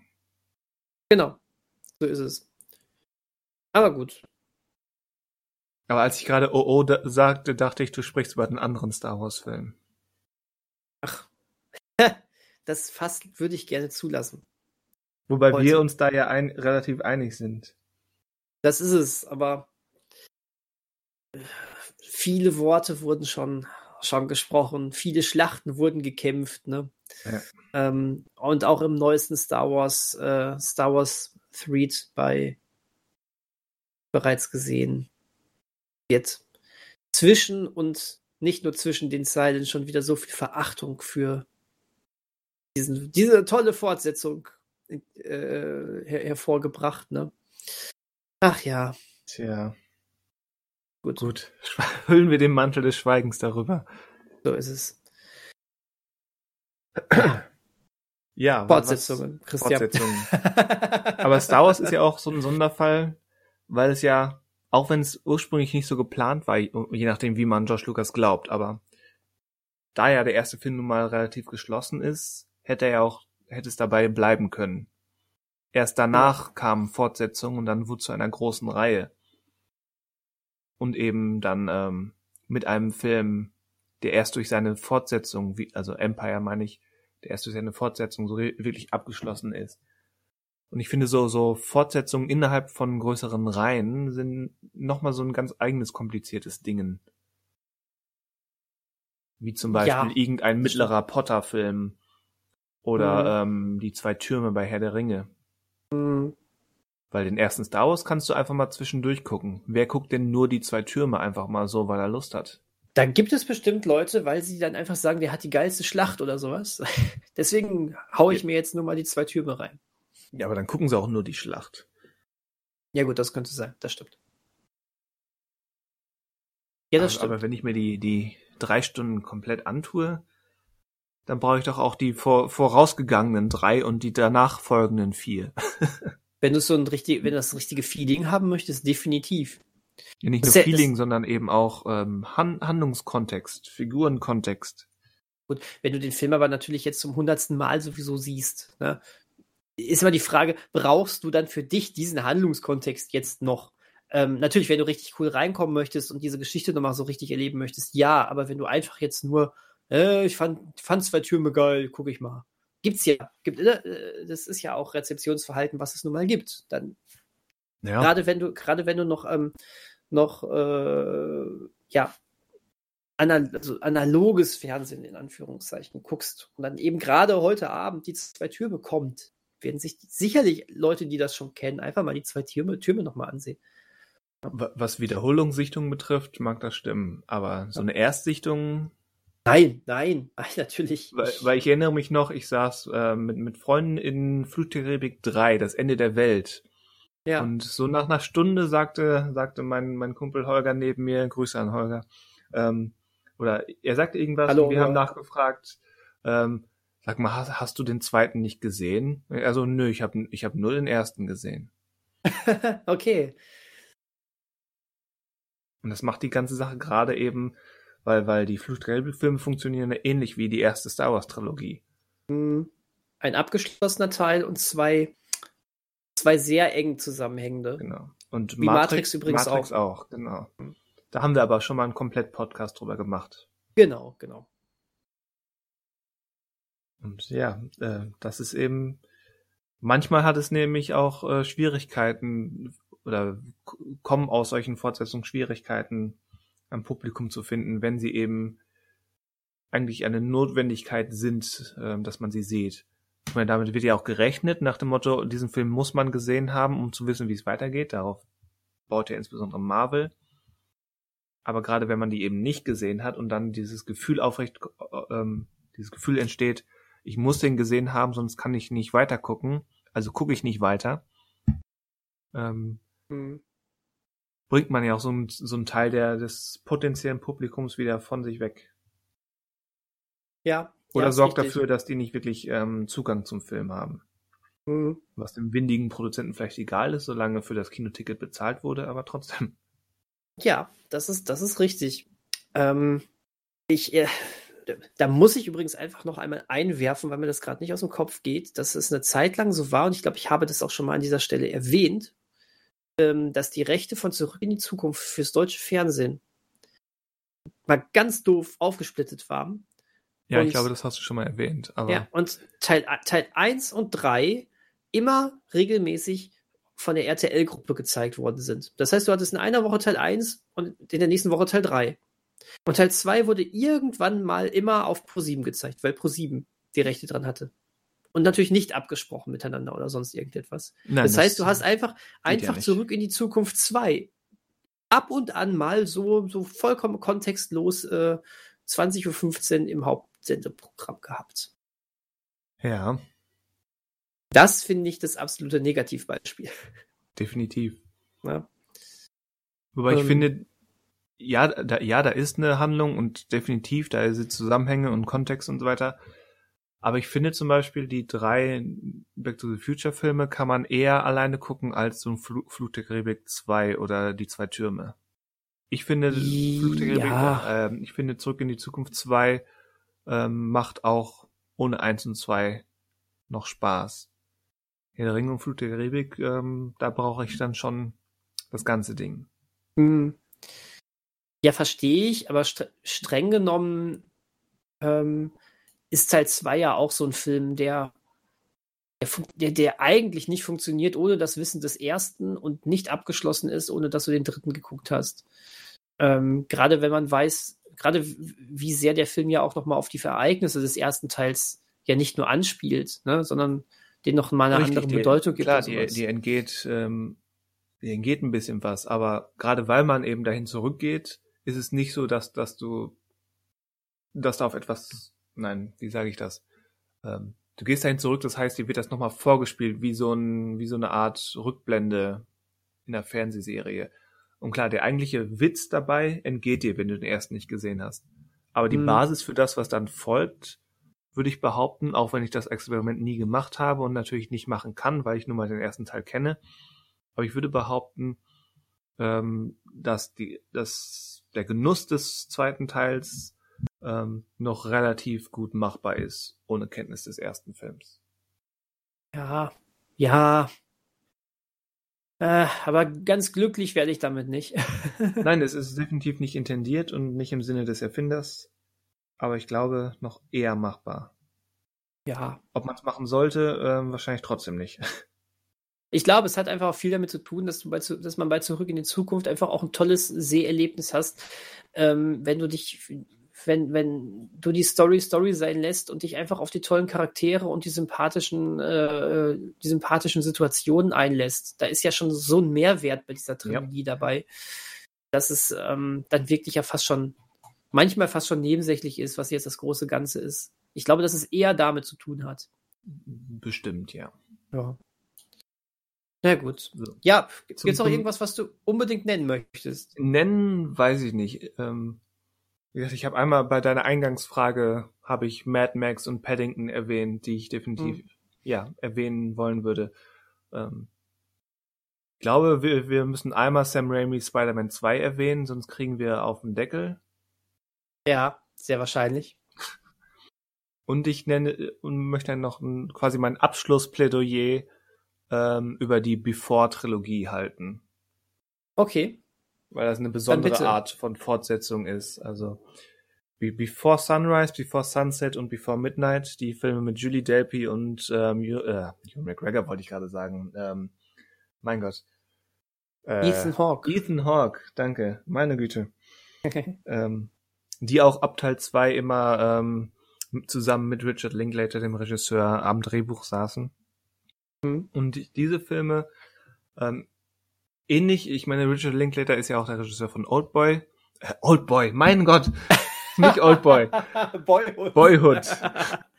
Old Eben nicht hm. Oldboy, Youngboy. Youngboy. Was ist denn los? Noch keinen Kaffee gehabt.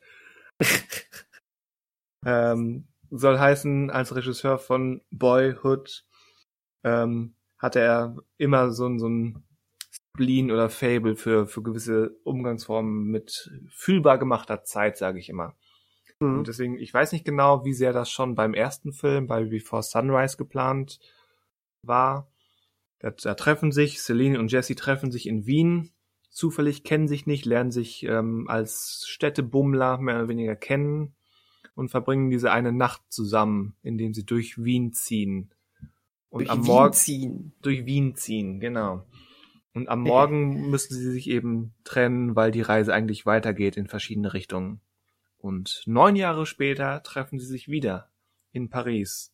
Und mhm. weitere neun Jahre später, in Before Midnight, ähm, haben sie gemeinsam Kinder. Das ist jetzt ein kleiner Spoiler, aber ähm, so ist das halt bei einem Franchise, der mittlerweile 25 Jahre alt ist.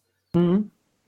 Ähm, und gerade diese neun Jahressprünge und quasi jeder Film ist nur ein, ein paar Stunden. Das ist wirklich nur, jeder Film ist so vier, fünf, sechs Stunden komprimiert auf die Filmhandlung. Insbesondere der zweite Teil.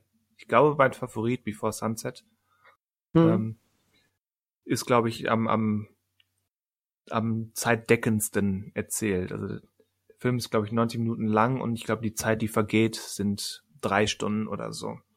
Oh, okay. Grob geschätzt. Zumindest fühlt es sich so an, als wärst du wirklich in annähernd Echtzeit dabei. Und ja, gerade dieses Aufbau, wie wir, obwohl da viel Zeit zwischen den, zwischen den Handlungen ist und obwohl die Filme nur diesen kleinen Moment im Leben dieser Figuren aufgreifen, entsteht durch diese Kombination von den Filmen auch ein so gigantischer Mehrwert, sowohl für die Figuren als auch emotional für den Zuschauer, äh, schon, ja, großes Kunststück. Mhm. Also das, ja, als bes besonders gelungene und besonders interessante Sonderform von Fortsetzungen. Äh, ich glaube, ganz passend als mein Abschlussbeispiel. Das ist ein sehr schönes Abschlussbeispiel. Aber du brauchst jetzt nicht unter Druck gesetzt fühlen, du darfst jetzt gerne über Narnia sprechen oder über Fast and Furious. Ja, da du die jetzt schon genannt hast, dann würde ich, äh, oh, ich würde ich, glaube ich. Ich habe in ja. meiner Liste noch einen gefunden, den wir kurz erwähnen müssen, aber ich, ich eigentlich. Eigentlich. Aber vielleicht nennst du den. Wahrscheinlich eher nicht, aber können wir gucken. ähm, ich, ähm, also wenn, wenn ich jetzt noch so ein paar raushauen wollen würde, dann wäre das, ähm, auch wenn das wieder ein Sonderfall innerhalb einer Reihe ist eigentlich, aber irgendwie auch nicht, ähm, fand ich, würde ich Batmans Rückkehr einmal gerne nennen. Äh, mhm. weil, weil der Film ähm, so viel selbstbewusster Tim Burton darstellt und repräsentiert. Ja, das kann man ähm, so sagen. dass ich den ähm, als absoluten Hochgenuss empfinde. Das ist so ein richtig ein Filmemacher ähm, nutzt ähm, die Beliebtheit des ersten Teils, den er gemacht hat und wo er durch auch schon sein, sein Stil zu, rauszusehen war und, und darf sich so richtig austoben. Und das fand ich, das fand ich cool. Ähm, auf, viel, auf, auf vielen Listen, die ich hier, die ich ähm, durchgeschaut habe, steht auch immer noch sowas wie Little Weapon 2 oder The Dark Knight. Ähm, Vollkommen richtig. Ähm, auch durchaus, ne, auch durchaus sehr brauchbare Nennungen. Ähm, ich, ähm, ich selber würde, würde gerne noch auf einen Film verweisen, der dann letztendlich auch vier Teile bekommen hat, aber wo ich bei dem zweiten Teil sehr spannend finde, dass er die Metaebene des ersten Teils verstärkt und äh, selber thematisiert, wenn auch häufig eigentlich nur in Form von Nennungen, aber wurscht, äh, dass zweite Teile meistens nicht so gut sind wie der erste. Und das ist Scream. Uh. Scream 2. Ja. Der, der ähm, eben, wie gesagt, diese Meta, äh, Meta-Sache des ersten Teils dann nochmal auf die ganze Fortsetzungsgeschichte ähm, anwendet. Das fand ich immer wahnsinnig ähm, amüsant. Ähm, ohne zu sagen zu wollen, dass mir Scream 2 besser gefällt als der erste, dem ist nicht so, aber ich mag Scream 2 sehr gerne und das ist einer der Gründe, warum das so ist. Und ähm, ja, und würde dann als, als letzten Punkt bei mir einfach nochmal, weil ich finde, dass diese Filme, also diese ganze Reihe einfach sensationell gut ist und gezeigt hat, dass Fortsetzungen, von denen man dachte, sie würden, sie würden ähm, überhaupt gar keinen Grund, es wird keinen Grund dafür geben, haben sie uns jedes Mal eines Besseren belernt. Das ist die Toy Story-Reihe. Ja. Ähm, wo, ähm, wo es jedes, wo, wo, der, wo es sensationell angefangen hat und irgendwie auch immer besser wurde. Und ja, irgendwie schon. Also ich bin mir nicht, ich bin mir bis heute nicht sicher, welchen ich am besten mag. Nee, ist bei mir auch so. Und das ist es, es sind alle toll und sie, sie erzählen alle weiter, ne? Also sie, sie, sie erweitern die, dass sie äh, äh, äh die, Char die Charaktere sind, ähm, haben immer einen Weg vor sich, den sie beschreiten. Die machen was durch die sind nie ja. die gleichen. Also Buzz und Woody, aber insbesondere Buzz macht ähnliches durch, nur halt auf einer anderen Ebene oder in einer anderen Metaphorik, äh, wie die Hauptfigur in Soul. Ja. Ah, stimmt. So mit äh, den, den eigenen Lebenssinn und Zweck hinterfragen. Hm. Es ist okay, ein Spielzeug zu sein. Ja. Du bist ein Spielzeug. Und du bist ein jämmerlicher kleiner Mann. Wunderbar. ja, also das musste ich jetzt, glaube ich, noch nennen. Gerade bei Pixar, die sich eigentlich mit Fortsetzungen recht schwer tun. Ja, die ähm, fast ausnahmslos alle, alle anderen Fortsetzungen sind zumindest schlechter als der erste Film. Ja, einer auf, all, auf ganz, ganz hohem Niveau. Die unglaublichen zwei mag ich sehr genau, gerne. Genau, ich wollte erst sagen, alle mhm. anderen sind schwach, deswegen, und dann fiel mir der ein, deswegen habe ich das etwas umformuliert, weil der definitiv eigentlich ganz gut ist, aber halt schwächer als der erste Film. Ich finde den ersten aber, halt auch wirklich aber Monster Uni und Finde Dory sind beide bemerkenswert schwächer. Und über die andere Fortsetzungsreihe reden wir einfach gar nicht bei wieder, Pixar. Wieder gibt's noch was? nee, ich stehe ja, gerade ja. auf dem Schlauch. Ich glaube, mein Gehirnmotor kommt nicht ins Rollen. ja, nee, dein Gehirnmotor, also du verlierst wahrscheinlich Bremsflüssigkeit ja. oder sowas. Äh, genau, da gibt's nämlich auch schon, da gibt's ja sogar schon einen dritten Teil. Ne? Und Aber ich glaube, diese Automatismen im Hirn wollen gerade nicht. So, nee, das, ist, das, war, das, war, das, war, das war Dreamworks, ne? So. ja. Ja, genau. Das wäre, ich wollte ja unbedingt nochmals Toy Story erwähnen. Ja, sehr, sehr wichtig. Ja, habe ich, habe ich, war, war das dabei, was du noch nennen wolltest? Toy Story definitiv. Ähm, ich wollte, ich sag dann quasi noch, ähm, dass das Logan der beste Film der X-Men-Reihe ist, weil er die X-Men-Reihe konsequent als Basis nimmt, um alles Nützliche daraus zu ziehen und dann sein ganz eigenes Ding zu machen. Ja, Gibt es da jemanden, der eine andere Meinung hat? Hm, bestimmt. Ich, es gibt Leute, die sagen, der ist mir zu wenig Comicbook-mäßig und ähm, mhm. ja. Nee, da gehe ich aber vollkommen mit dem mit. Obwohl ich, ähm, Obwohl ich tatsächlich sagen würde, von der ursprünglichen Reihe, ähm, also von äh, sind, ist, ist X-Men 2 äh, besser als X-Men 1. Oh, das sage ja genau. Ja, das, Ähm. das ist endlich mal ähm, eine Reihe, wo ich, wo ich nicht beim, beim ersten Teil hängen bleibe. Stimmt. Hm. Ja, Teil 2 ist besser als 1. Weil der macht ja doch schon, der ist wesentlich größer und macht es wesentlich besser. Ja. Ich meine, Ähm, eins, vergiss- ist, so- eins ist so ein bisschen den, den Umständen und der Entstehungszeit geschuldet. Ja. Ähm, bei manchen Sachen muss, darf man nicht zu streng sein, aber andere Sachen sind halt wirklich auch schon auf dem Level von, wann war es, 2000 oder 2001? ja, 2000 glaube ich. hm. Ähm, auch für damalige Verhältnisse schon echt bieder gewesen. Ja, richtig. Wieder, das sagt es was. Es war so, lass uns keinen Spaß haben mit diesen Kräften. Lass uns keinen Spaß haben. Weil klar, die Ähm. konnten nicht mit einem Megabudget um sich werfen. Also die konnten nicht mal ebenso, selbst wenn sie gewollt hätten, ein Endgame machen. Ja, ja, klar. Aber da wäre trotzdem mehr, mehr möglich gewesen. Eindeutig. Aber, aber ja, ja, gut. Aber nein, Lo Logan ist, ähm, ist so, eine so ein Fortsetzungswunder, das stimmt. Ja, weil er auch nicht einfach nur gut gemacht ist, sondern eben, er nimmt sich die nötigen Zwecke, um sowohl die eigene Handlung als auch die, die, sagen wir mal, Handlungsnostalgie des Publikums anzuregen. Dass man eben ja schon einiges mit Hugh Jackmans Wolverine mitgemacht hat. Und dann lässt er das aber relativ schnell links liegen, wenn er eben gemerkt hat, okay, wir sind jetzt auf dieser aus, auf dieser Ebene, wo, wo Handlung und, und Zuschauer mitschwimmen können und dann ignorieren wir alles andere, was davor ist und let's go. Hm. Und das ist Ja, schon ein, eigentlich ein fast schon dreister Umgang mit dem Franchise, aber ein sehr ja, er erfolgreicher in diesem Fall. Hm. Ja, auf jeden Fall. Hatte ich ja auch ähm, genug Lorbeeren dafür bekommen. Definitiv. Ja, schön. Vielleicht haben wir ja ein paar Anregungen gegeben für Fortsetzungen und dass Fortsetzungen gar nicht immer so, so schlecht sind. Hm. Viele, viele sind es, aber Aber das Fortsetzungen wie Filme generell, ähm, sie, sie sind sie sind wie Zwiebeln. Sie haben Schichten. Die haben Schichten.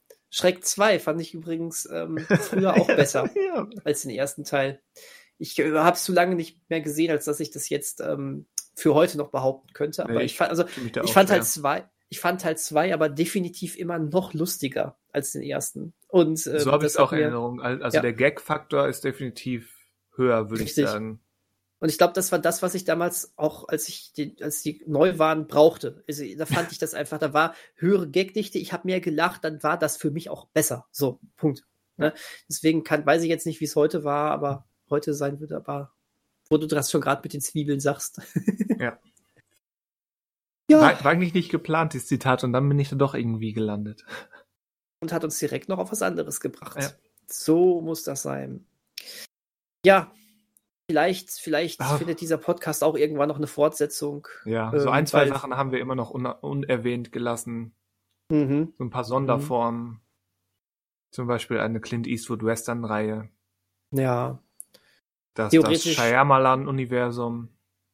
theoretisch auch äh, Spin-offs, Reboots, Genau, das hatten wir schon als Podcast-Thema. Ja, hast, ja, okay, ja, gut, stimmt. Stimmt. Ähm, Genau, für alle Leute, die jetzt, die jetzt einhaken und sagen, "Nö, Spin-off, da, da, da. Ähm, Mhm. Schaut mal in, in unserer Sammlung, ähm, je nachdem, ob ihr über unsere Seite oder über den Podcast-Dienstleister eures Vertrauens seid, schaut mal durch. Spin-offs ist gar nicht lange her. Irgendwann letzten Herbst oder Sommer. mhm, genau.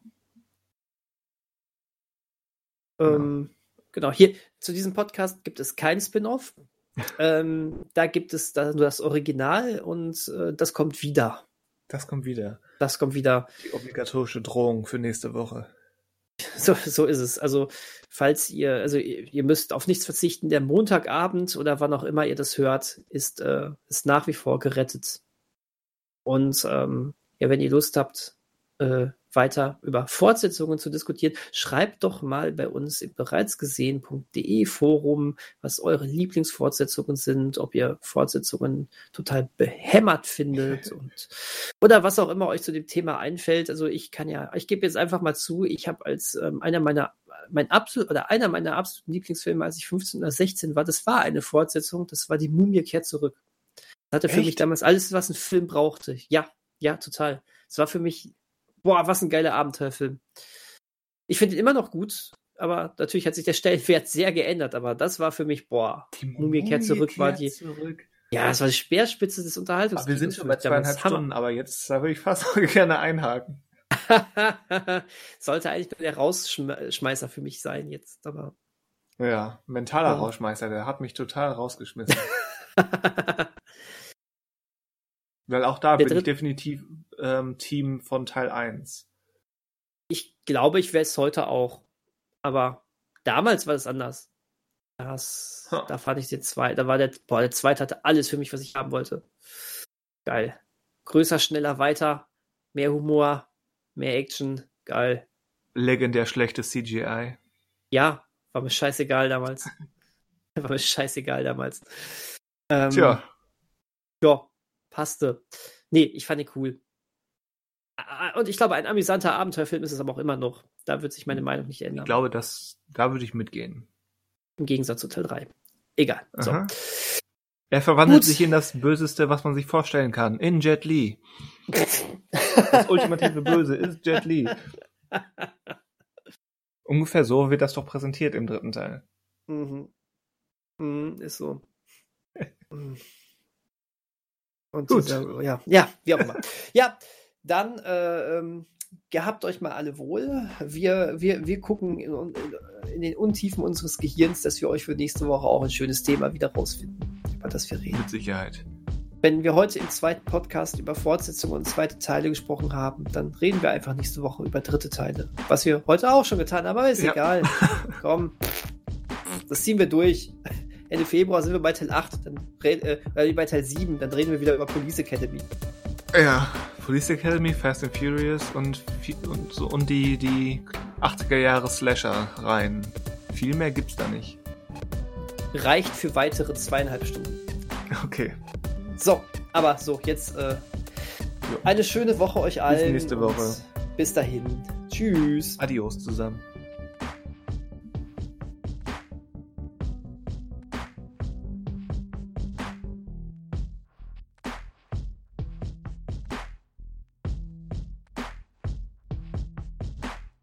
Eigentlich fast schon mal schön. In der ähm, Post-Corona-Zeit sollte man sowas mal im Kino machen. So einen Podcast im Kino aufnehmen und immer, wenn jemand vorbeikommt, hier, schauen Sie mal, wir reden über Filme, wollen Sie mitreden? wir haben gerade These ähm, X aufgestellt. Wie sehen Sie das? ist total, ich glaube, das könnte total witzig sein. Ich habe ja auch mal eine Zeit lang im, ähm, in einem Kino mal immer so Umfragen gemacht für die, für den YouTube-Kanal von denen. Und ähm, es war eigentlich immer sehr witzig, auf die Leute zuzugehen, zu fragen, wie fanden sie es, sagen sie warum. Und das war auch für, ähm, für die eigene Einordnung des Films, fand ich das wahnsinnig spannend, weil man, ähm, ja. weil man mit ganz unterschiedlichen ähm, mit ganz unterschiedlichen äh, Reaktionen konfrontiert wurde. Ähm, die Leute alle einen komplett anderen Background hatten, von kompletten Gelegenheitszuschauern bis hin zu wirklichen Filmfreaks, die äh, regelmäßig ins Kino gehen. Und das fand ich total spannend. Äh, da, das habe ich ja unter anderem ähm, habe ich das zu, ähm, äh, zu einem meiner absoluten Hassfilme der letzten Jahre ja auch gemacht. Äh, kannst du es dir vorstellen? Äh, wie hieß er, Night School? Ja, ja, genau, Night School. Ähm, ich habe die, also diese Interviews habe ich immer nach der Sneak gemacht und ähm, ja, da war eben Night School und das war so interessant, was dann darüber äh, erzählt wurde. Äh, äh das war einer dieser Filme, da gab es eigentlich auch bis, ich glaube, einer hatte so, ja, ging so, aber ansonsten gab es das nicht. Da gab es diese Extreme. Und ähm, ich fand den Film ja extrem beschissen. Ist mit zu Ohren gekommen, ja. Es gab aber auch die Leute, die diesen Film halt wirklich extrem geil fanden. Und äh, das, das war wirklich, und äh, also ich meine das auch nicht von einem hohen Ross gesehen oder sowas. Ganz im Gegenteil. Ich fand das wahnsinnig spannend, auch dann wirklich zu fragen, warum fandet ihr den, der, ihr den denn so geil? Und die konnten, konnten es mir auch zum großen Teil auch begründen und vollkommen, ne? Fand ich geil. Das mhm. fand ich super. Und ähm, von daher, äh, aber ich, ich, ich glaube, wenn man das mal irgendwann wieder kann, einfach so ungezwungen auf Leute mit einem Mikrofon zu gehen, ähm, dann werde ich es machen, egal ob es einen Grund gibt oder nicht.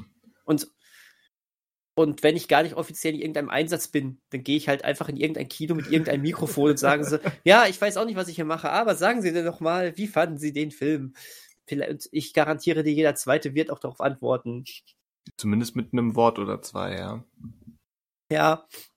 Äh, was willst du von mir, geh weg. Irgendeine Antwort kriegst du immer. ja, not notfalls auch sowas, das stimmt. Ja. Ja. Reicht ein After Credit, ne? das, das, war jetzt fast, fast zynisch nach dem Motto, ähm, ich habe mir jetzt was rausgewirkt, damit wir was ans Ende packen können. Es ist ja, ähm, es ist ja eigentlich immer ganz witzig, weil unser Aufwärmen ist dann quasi die Zugabe für die Leute und ähm, ja. finde ich cool. Ich mag das, ich mag dieses Konzept. Ähm, also das Problem ist ja, wenn ich den Podcast von uns höre, ähm, weiß ich, was gesagt wird. Ähm, aus, außer ich hau mir schnell mit dem Hammer auf den Kopf nach der Podcast-Aufnahme, aber dann, dann kann ich, ich wahrscheinlich auch nicht den nächsten Podcast mehr anhören. Ja. Und ähm, deswegen, deswegen ist das immer sehr unspannend, wenn man das dann weiß. Aber ich glaube, wenn ich das nicht wüsste, fände ich es cool. das, das war auch subtil. Nach dem Motto, ähm, hört doch da mal rein. Aber wenn Sie das jetzt hören, sind Sie da ja schon drin. Das ist der gro große Schwachpunkt meiner äh, Werbeoffensive gerade. Ja, das ist, wir bräuchten jetzt so, ein, so bei so anderen YouTubern müsste das als Werbung vorher geschaltet sein. Leute, hören Sie den BG-Podcast. Ist geil.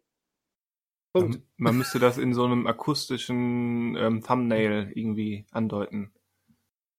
So arbeiten YouTuber ja auch. Ja, äh, gibt es akustische Thumbnails? Nein. Das wäre cool, oder? Das ist so. Also ich wüsste nicht, wie das, das funktionieren soll.